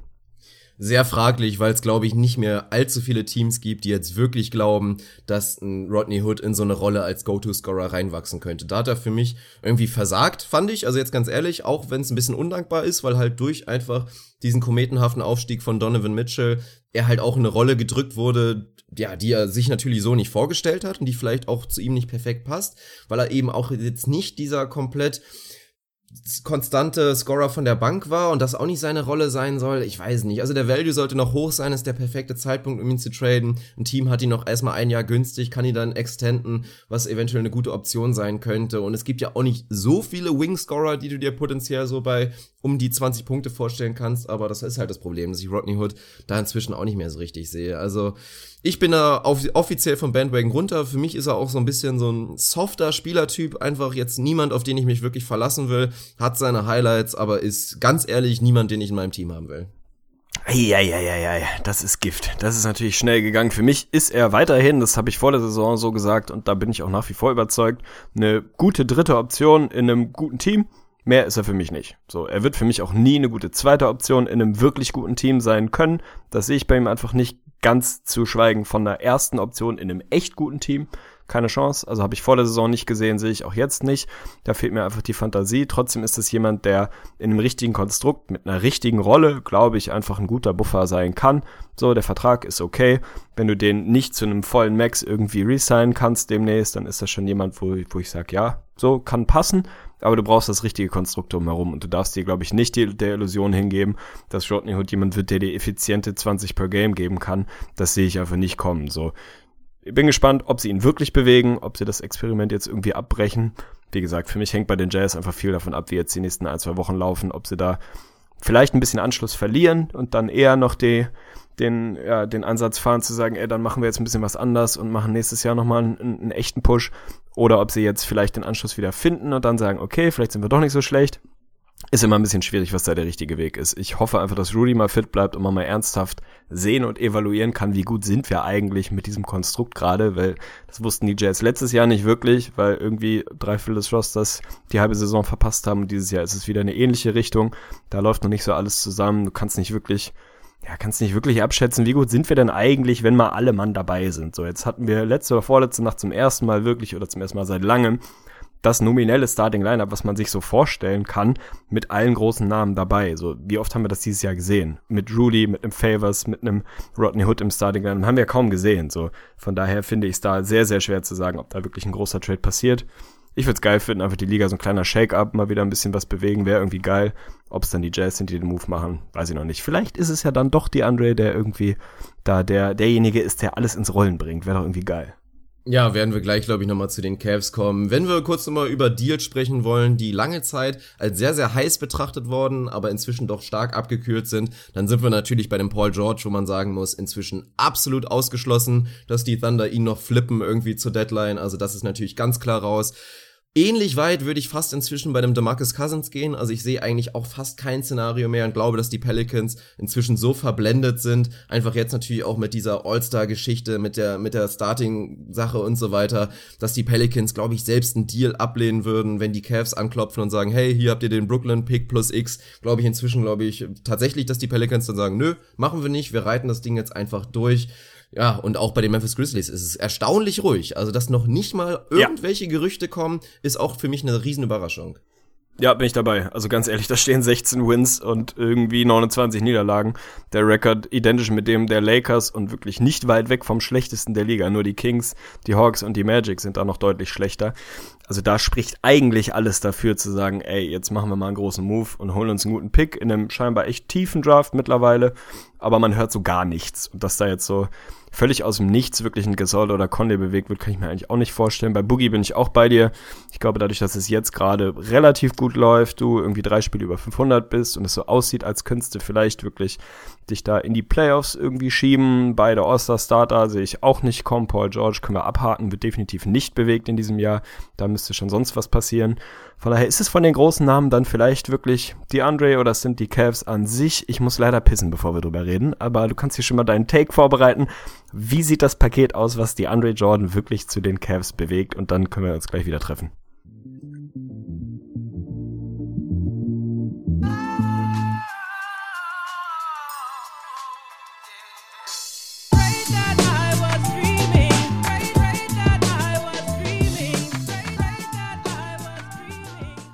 Die klassische Pinkelpause muss natürlich mit dabei sein. Da muss ich direkt mal betonen, ich habe sie nicht genutzt, was mich auch selber extrem überrascht. Also ich weiß nicht, was mit meiner Blase los ist, aber ich halte auf jeden Fall durch. Aber Arne ist jetzt erfrischt wieder da und wir haben natürlich eben aufgehört bei dem Thema die Andre Jordan. Und ja, habe ich ja eben schon angedeutet, für mich die zwei ganz klaren heißen Kandidaten sind einmal die Milwaukee Bucks, die unterm Radar eine gute Chance, glaube ich, auf ihn hätten und einfach auch interessantes Team sind, wird natürlich dann eine spannende Storyline. Kannst du die Andre Jordan wirklich überzeugen, längerfristig dann zu unterschreiben, weil er halt so ein kleiner Mietwagen ist. Aber natürlich das Szenario, was ich sehen will, das habe ich auch bei YouTube schon deklariert, ist, ich möchte einfach die Andre Jordan bei den Cavs sehen, weil ich es mir unfassbar gut vorstellen kann, dass er sie defensiv natürlich weiter nach vorne bringt, ist ja wohl absolut klar, weil das größte Problem und ist auch ganz offensichtlich und das würde auch jeder, jeder Coach oder jeder Hobbytrainer oder was auch immer oder einfach jemand, der ein bisschen Ahnung hat von Basketball, würde feststellen, was ist das große Problem in der Defense, gerade von den Cavs? Sie trappen einfach viel zu hart, viel zu unnötig die ganze Zeit und dann ist einfach alles offen unterm Korb, weil sie keinen Rim Protector haben und Kevin Love diese Rolle nicht ausfüllen kann. LeBron James keinen Bock hat, diese Rolle auszufüllen während der Regular Season und dann musst du dir halt mal vorstellen, die Cavs könnten dann diese Defense, die sie einfach gerne spielen, diese einfach Hard Trap Defense, dass du dann halt noch einen DeAndre Jordan unterm Korb parken hast, der dann da die Shots contesten kann. Also das würde sie natürlich elementar nach vorne bringen und offensiv ist halt, ist es halt so paradox bei DeAndre Jordan. Man könnte meinen, oh, macht er die dann offensiv nicht vielleicht schlechter, weil Spacing und so weiter. Aber nein, auch da hat man in den letzten Jahren und Saisons immer wieder gesehen, DeAndre Jordan individuell immer einer von denen gewesen, der mit zu den besten Leuten gehörte, was das Offensive Rating angeht, weil einfach die Offenses mit ihm so gut funktionieren. Thema vertikale Spacing, wo ich ein Copyright hintermache, ist einfach ein unterschätzter Faktor. Also dieser Lob Threat, die Jordan zu jedem Zeitpunkt ist, ist einfach etwas, was den Korb wirklich was viele Räume reißen kann für die Spieler drumherum. Also in allen Bereichen wäre das für mich ein perfekter Fit und was du dann wirklich abgeben musst, ja, dann sind wir dann wahrscheinlich. Also ich glaube nicht, dass der eigene First Runner der Cavs reichen würde, dann müssten sie halt wirklich sagen, komm, Brooklyn Pick, wir gambeln und dann kannst du in der Offseason sagen, ey, LeBron bleibt, DeAndre, hast du Bock mit uns das Ding durchzureiten und weiterhin Chance auf Championships zu haben, ist für mich dann natürlich auch ein realistisches Szenario, dass du ihn dann auch überzeugen kannst.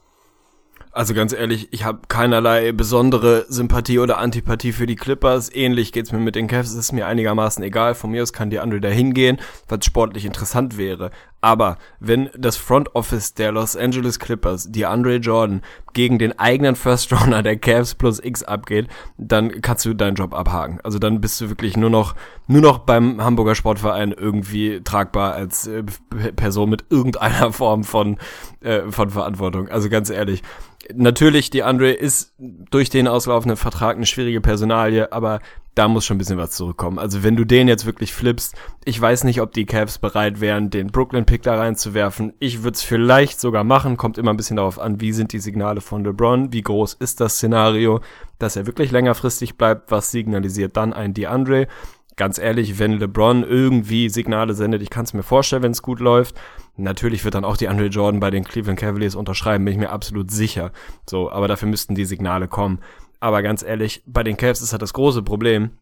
Welche Assets haben denn die Cavs? Die haben den Netzpick. Und Punkt dann ist das Thema an der Stelle beendet. Es sei denn, du sagst wirklich, ich hau einen Isaiah Thomas oder einen Kevin Love irgendwie mit in irgendwelche Pakete. Alles andere, also mittlerweile ganz ehrlich, sorry, Tristan Thompson ist ein Salary Dump.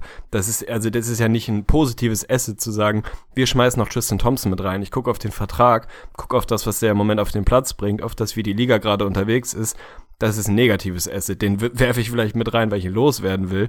Aber da reißt sich ja niemand drum zu sagen, geil, Mann, Tristan Thompson habe ich richtig Bock drauf in den nächsten Jahren für, keine Ahnung, 18 bis 20 Millionen pro Jahr. Keine Chance so. Also die Cavs haben die Assets einfach nicht, bis auf den Netzpick. Von daher glaube ich, wenn du wirklich einen Unterschiedsspieler haben willst als Cleveland Cavaliers, dann sehe ich kaum ein Szenario, wo du nicht einen der der zwei großen Namen, Isaiah oder Kevin Love oder den Netzpick reinwirfst. Ansonsten wirst du, glaube ich, niemanden bekommen, der dich signifikant besser macht. Man kann dann über George Hill und Co. sprechen, der ein Upgrade wäre, aber ein Unterschiedsspieler pff, ohne den Netzpick sehe ich nicht kommen. Ja, du könntest halt so einen kleineren Deal machen, da spricht man ja auch immer wieder drüber und es gibt ja auch Pakete halt über einen Combo-Deal, die Andre Jordan und Lou Williams. Aber du könntest natürlich auch die Richtung gehen, komm Lou Williams, wir geben unseren eigenen First Rounder und schmeißen meinetwegen Schumpert mit rein, damit irgendwie die Salaries passen und dafür kriegen die, kriegen wir Lou Williams. Ob das jetzt wirklich der Move ist, der die Cavs aufs nächste Level bringt, ist natürlich schwierig. Es wäre ein Riesen-Upgrade, weil sie dann auf einmal wieder einen J.R. Smith-Typ haben, der halt noch besser ist als J.R. Smith wahrscheinlich ist zu irgendeinem Zeitpunkt war war. Defensiv natürlich schwächer als J.R. Smith ist zum Beispiel auch 2016 in den Playoffs war. Aber das könnte schon ein Deal sein, der passiert. Aber deswegen hoffe ich und bin ja halt einfach ein Advokat dafür zu sagen, komm, all in, was willst du denn machen? Wenn LeBron weg ist, hast du eh erstmal verloren. Das ist nun mal so. Und deswegen, also hau den Brooklyn Pick da mit rein, hol dir das Asset, was dich da für die Zukunft einfach wieder brachial gut machen könnte. Kevin Love würde ich nicht traden. Also sehe ich persönlich anders, glaube ich nicht, dass der Value hoch genug, genug ist und sah eher sportlich unterschätzt ist, wenn er einfach den richtigen Mann neben sich hat. Und die Andre Jordan ist der perfekte Center für den Kevin Love. Und ich kann mir das einfach geil vorstellen. Ja, ich würde ihn auch nicht traden, um Gottes Willen, ne? So was nicht gemeint. Ich würde Kevin Love nicht verfügbar machen. Aber wenn ich ein Upgrade haben will und nicht bereit bin, den Netzpick zu bewegen, dann glaube ich, wirst du nicht besonders weit kommen. Dann kannst du so ein, zwei kosmetische Moves machen, zum Beispiel durch einen George Hill, der dich ein bisschen besser macht, ja, aber jetzt auch nicht derjenige ist, wo du sagst, boah, jetzt Peng, jetzt können wir richtig attackieren, so. Also den Unterschied, den wirklichen, das wirkliche Upgrade wirst du aus meiner Sicht als Cleveland Cavaliers nicht nur mit dem eigenen Pick und das, was du an halben Assets da rumliegen hast, hinbekommen.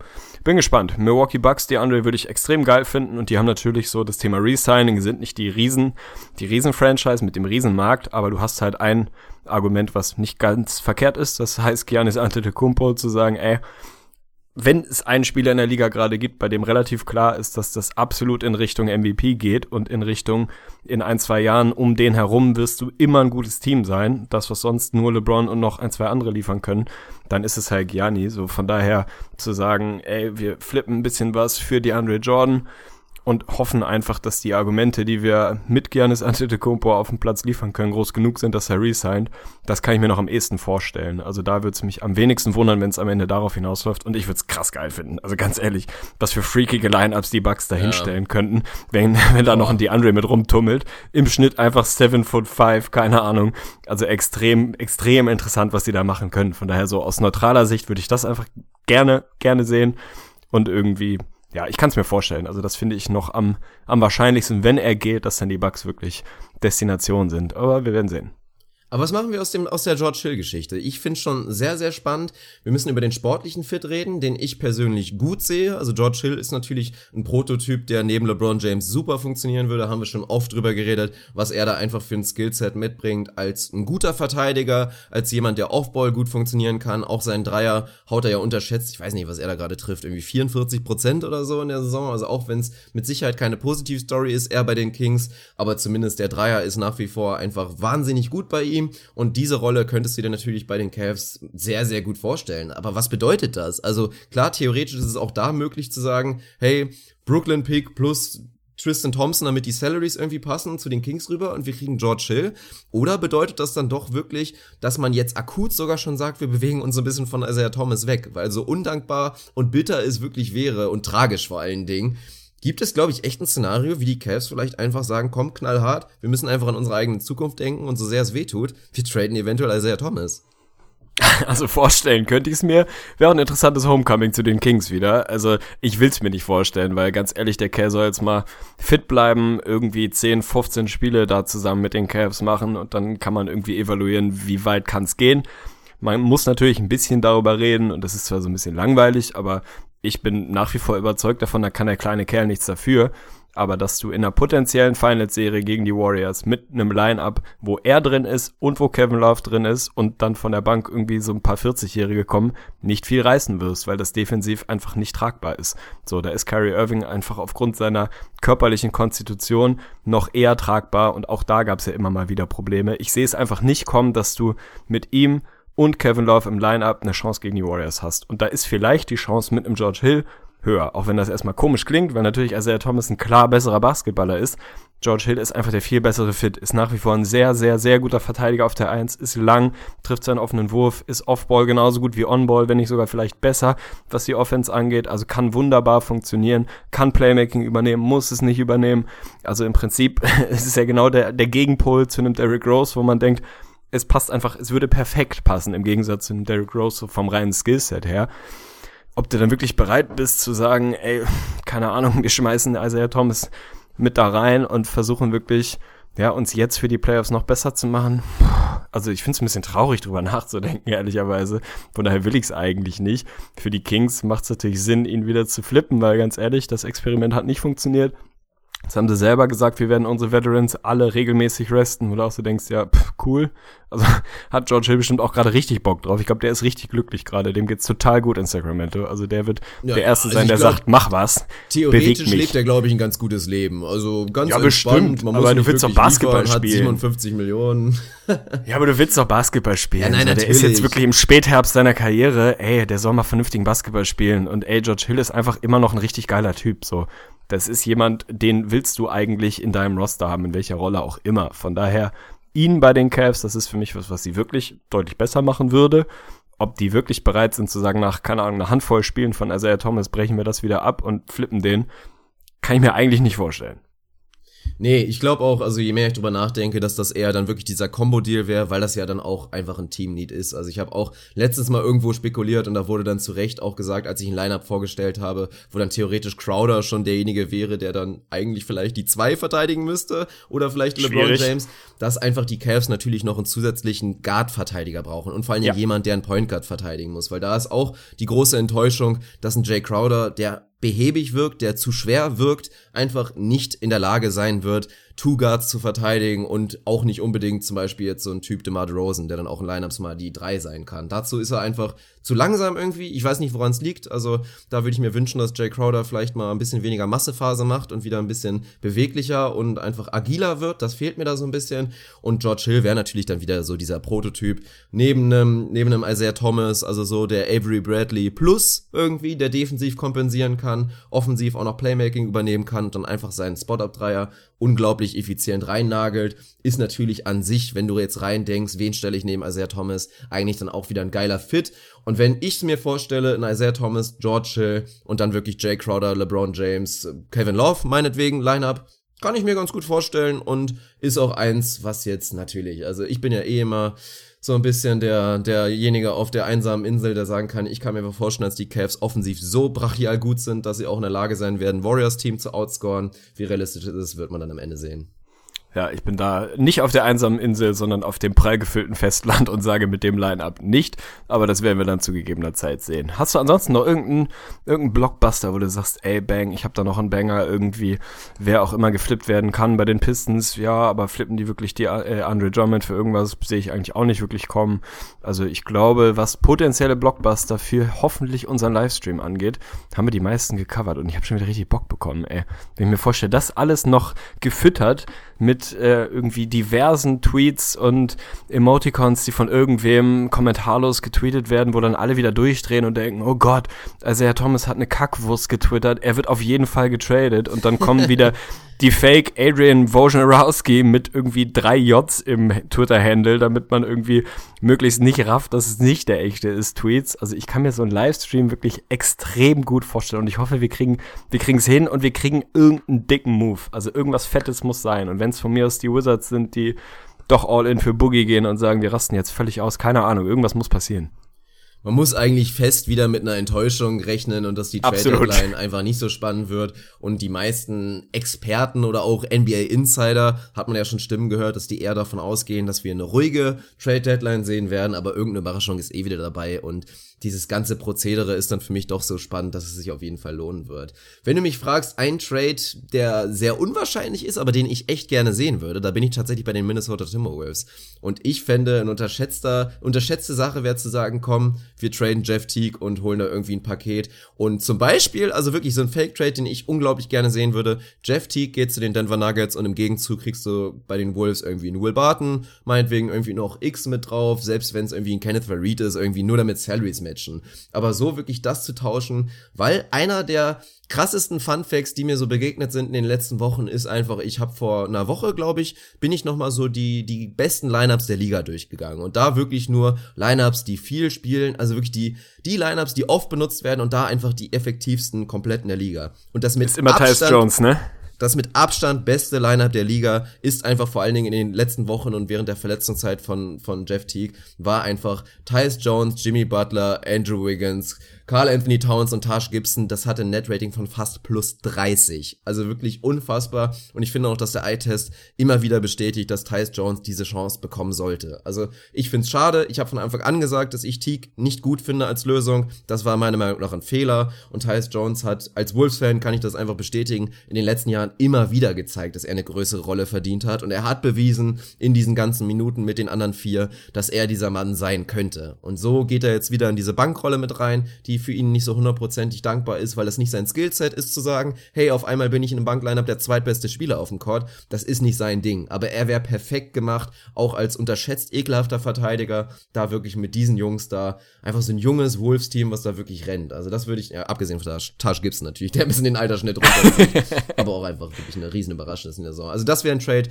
den ich gerne sehen würde und wenn du dir dann vorstellst, dass Will Barton dann halt noch dieses Team-Need einfach dann fixen kann, dass du von der Bank nichts bekommst, die Wolves Bank ist nach wie vor kacke. Vor allen Dingen seitdem jetzt auch ein Bielitzer so ein bisschen nachgelassen hat, ist es ein Problem, dass da echt wenig kommt. Jamal Crawford ist halt einfach Jamal Crawford. Und mit Will Barton hättest du dann auch noch einen echten sechster Mann des Jahreskandidat, der dann ja dieses brachiale Starting Lineup der Wolves unterstützen würde. Also das würde ich gerne sehen. Finde ich extrem charmant, natürlich, so, weil ich die Timberwolves gut sehen will und ich mir schon vorstellen kann, dass das gut funktionieren kann. Der Eye-Test ist mit Tyus Jones auf jeden Fall absolut massiv und sieht richtig gut aus. Dass Jimmy einfach phasenweise quasi Point Guard spielen kann, ist auch nichts Neues und dass er da vielleicht sogar am besten ist, wenn er den Ball ein bisschen mehr in der Hand hat, auch keine große Neuigkeit. Von daher glaube ich auch, du brauchst nicht den typischen, ganz klassischen Point Guard zwingend, um da wirklich erfolgreich zu sein. Ich würde es geil finden. Ich sehe es nicht wirklich kommen. Wäre irgendwie eine schöne Geschichte. Ansonsten habe ich auch nicht mehr ewig viel parat. Also natürlich redet man irgendwie, muss ich über die Bulls reden, die einfach was tun müssen die Mirotic bewegen müssen, die eigentlich auch Robin Lopez bewegen müssen, weil es alles keinen Sinn macht, was sie da gerade machen. Mirotic ist natürlich immer mal wieder in der Verlosung bei den Jazz gegen Favors, haben wir vorhin gehabt. Bei den Pistons wird er immer wieder genannt gegen vielleicht so einen Stanley Johnson Move, dass die Pistons eher so ein bisschen im Win-Now sind und sagen, Stanley Johnson hauen wir weg, schmeißen Boban oder John Lua oder so mit rein, damit die Salaries passen und schauen dann mal weiter. Kann ich mir vorstellen aus Bulls Sicht, die müssen einfach die müssen schlechter werden. Die müssen einfach jetzt und heute schlechter werden. Von daher müssen sie das Material bewegen, was ihnen, ja, was sie gerade daran hindert, möglichst viele Spiele zu verlieren. Das kann ich mir vorstellen. Und ansonsten das übliche Ding, was man immer wieder reinwirft. Ich sehe es nicht kommen tatsächlich, will ich von dir aber nochmal wissen, wie hoch du die Wahrscheinlichkeit over-undermäßig siehst, dass Jonas Valanciunas doch noch getradet wird. Irgendwie haben die Raptors ihre komische Frontcourt-Rotation ja, die hat sich so eingependelt, dass keiner wirklich weiß, was Sache ist und da sieben Leute relevante Minuten bekommen und Valanciunas wieder mal von 25 und 20 in der einen Nacht auf äh, zwei Punkte, drei Rebounds und fünf Minuten in der nächsten Nacht pendelt, so. Ich würde ihn immer noch gerne als, ja, als ganz regelmäßige Lösung mit 30 plus Minuten irgendwo sehen. Ich sehe es eigentlich nicht mehr kommen. Also ich kann mir echt vorstellen, dass Valanciunas against all odds, muss man fast sagen, die Saison als Raptor beendet, oder was? Ja, also die Wahrscheinlichkeit sehe ich locker bei unter 5%. Also ich glaube auch, dass die Raptors ihn nach wie vor als jemanden sehen, der jetzt auf die Regular Season an Wichtigkeit verloren hat, aber er hat auch bewiesen schon in den letzten Jahren, dass er für das richtige Matchup ein Riesenfaktor sein kann. Und gerade wenn wir über ein Duell mit den Boston Celtics sprechen, dann brauchen die einen Jonas Valanciunas, der dann einfach gegen dieses kleine Celtics-Lineup, was mit Al Horford natürlich den, wir haben ein Rebounding-Problem, Stil adaptiert hat. Und da kann Valanciunas ein Riesenfaktor sein, der vielleicht dazu führen könnte, dass die Raptors diese Playoff-Serie gewinnen. Also deswegen sehe ich es persönlich auch nicht kommen, weil er einfach auch der passende Gegenwert fehlen würde. Also wie hoch ist der Markt jetzt wirklich? Wie groß ist der Markt für, für einen Jonas Valanciunas? Nee, glaube ich nicht, dass wir das sehen.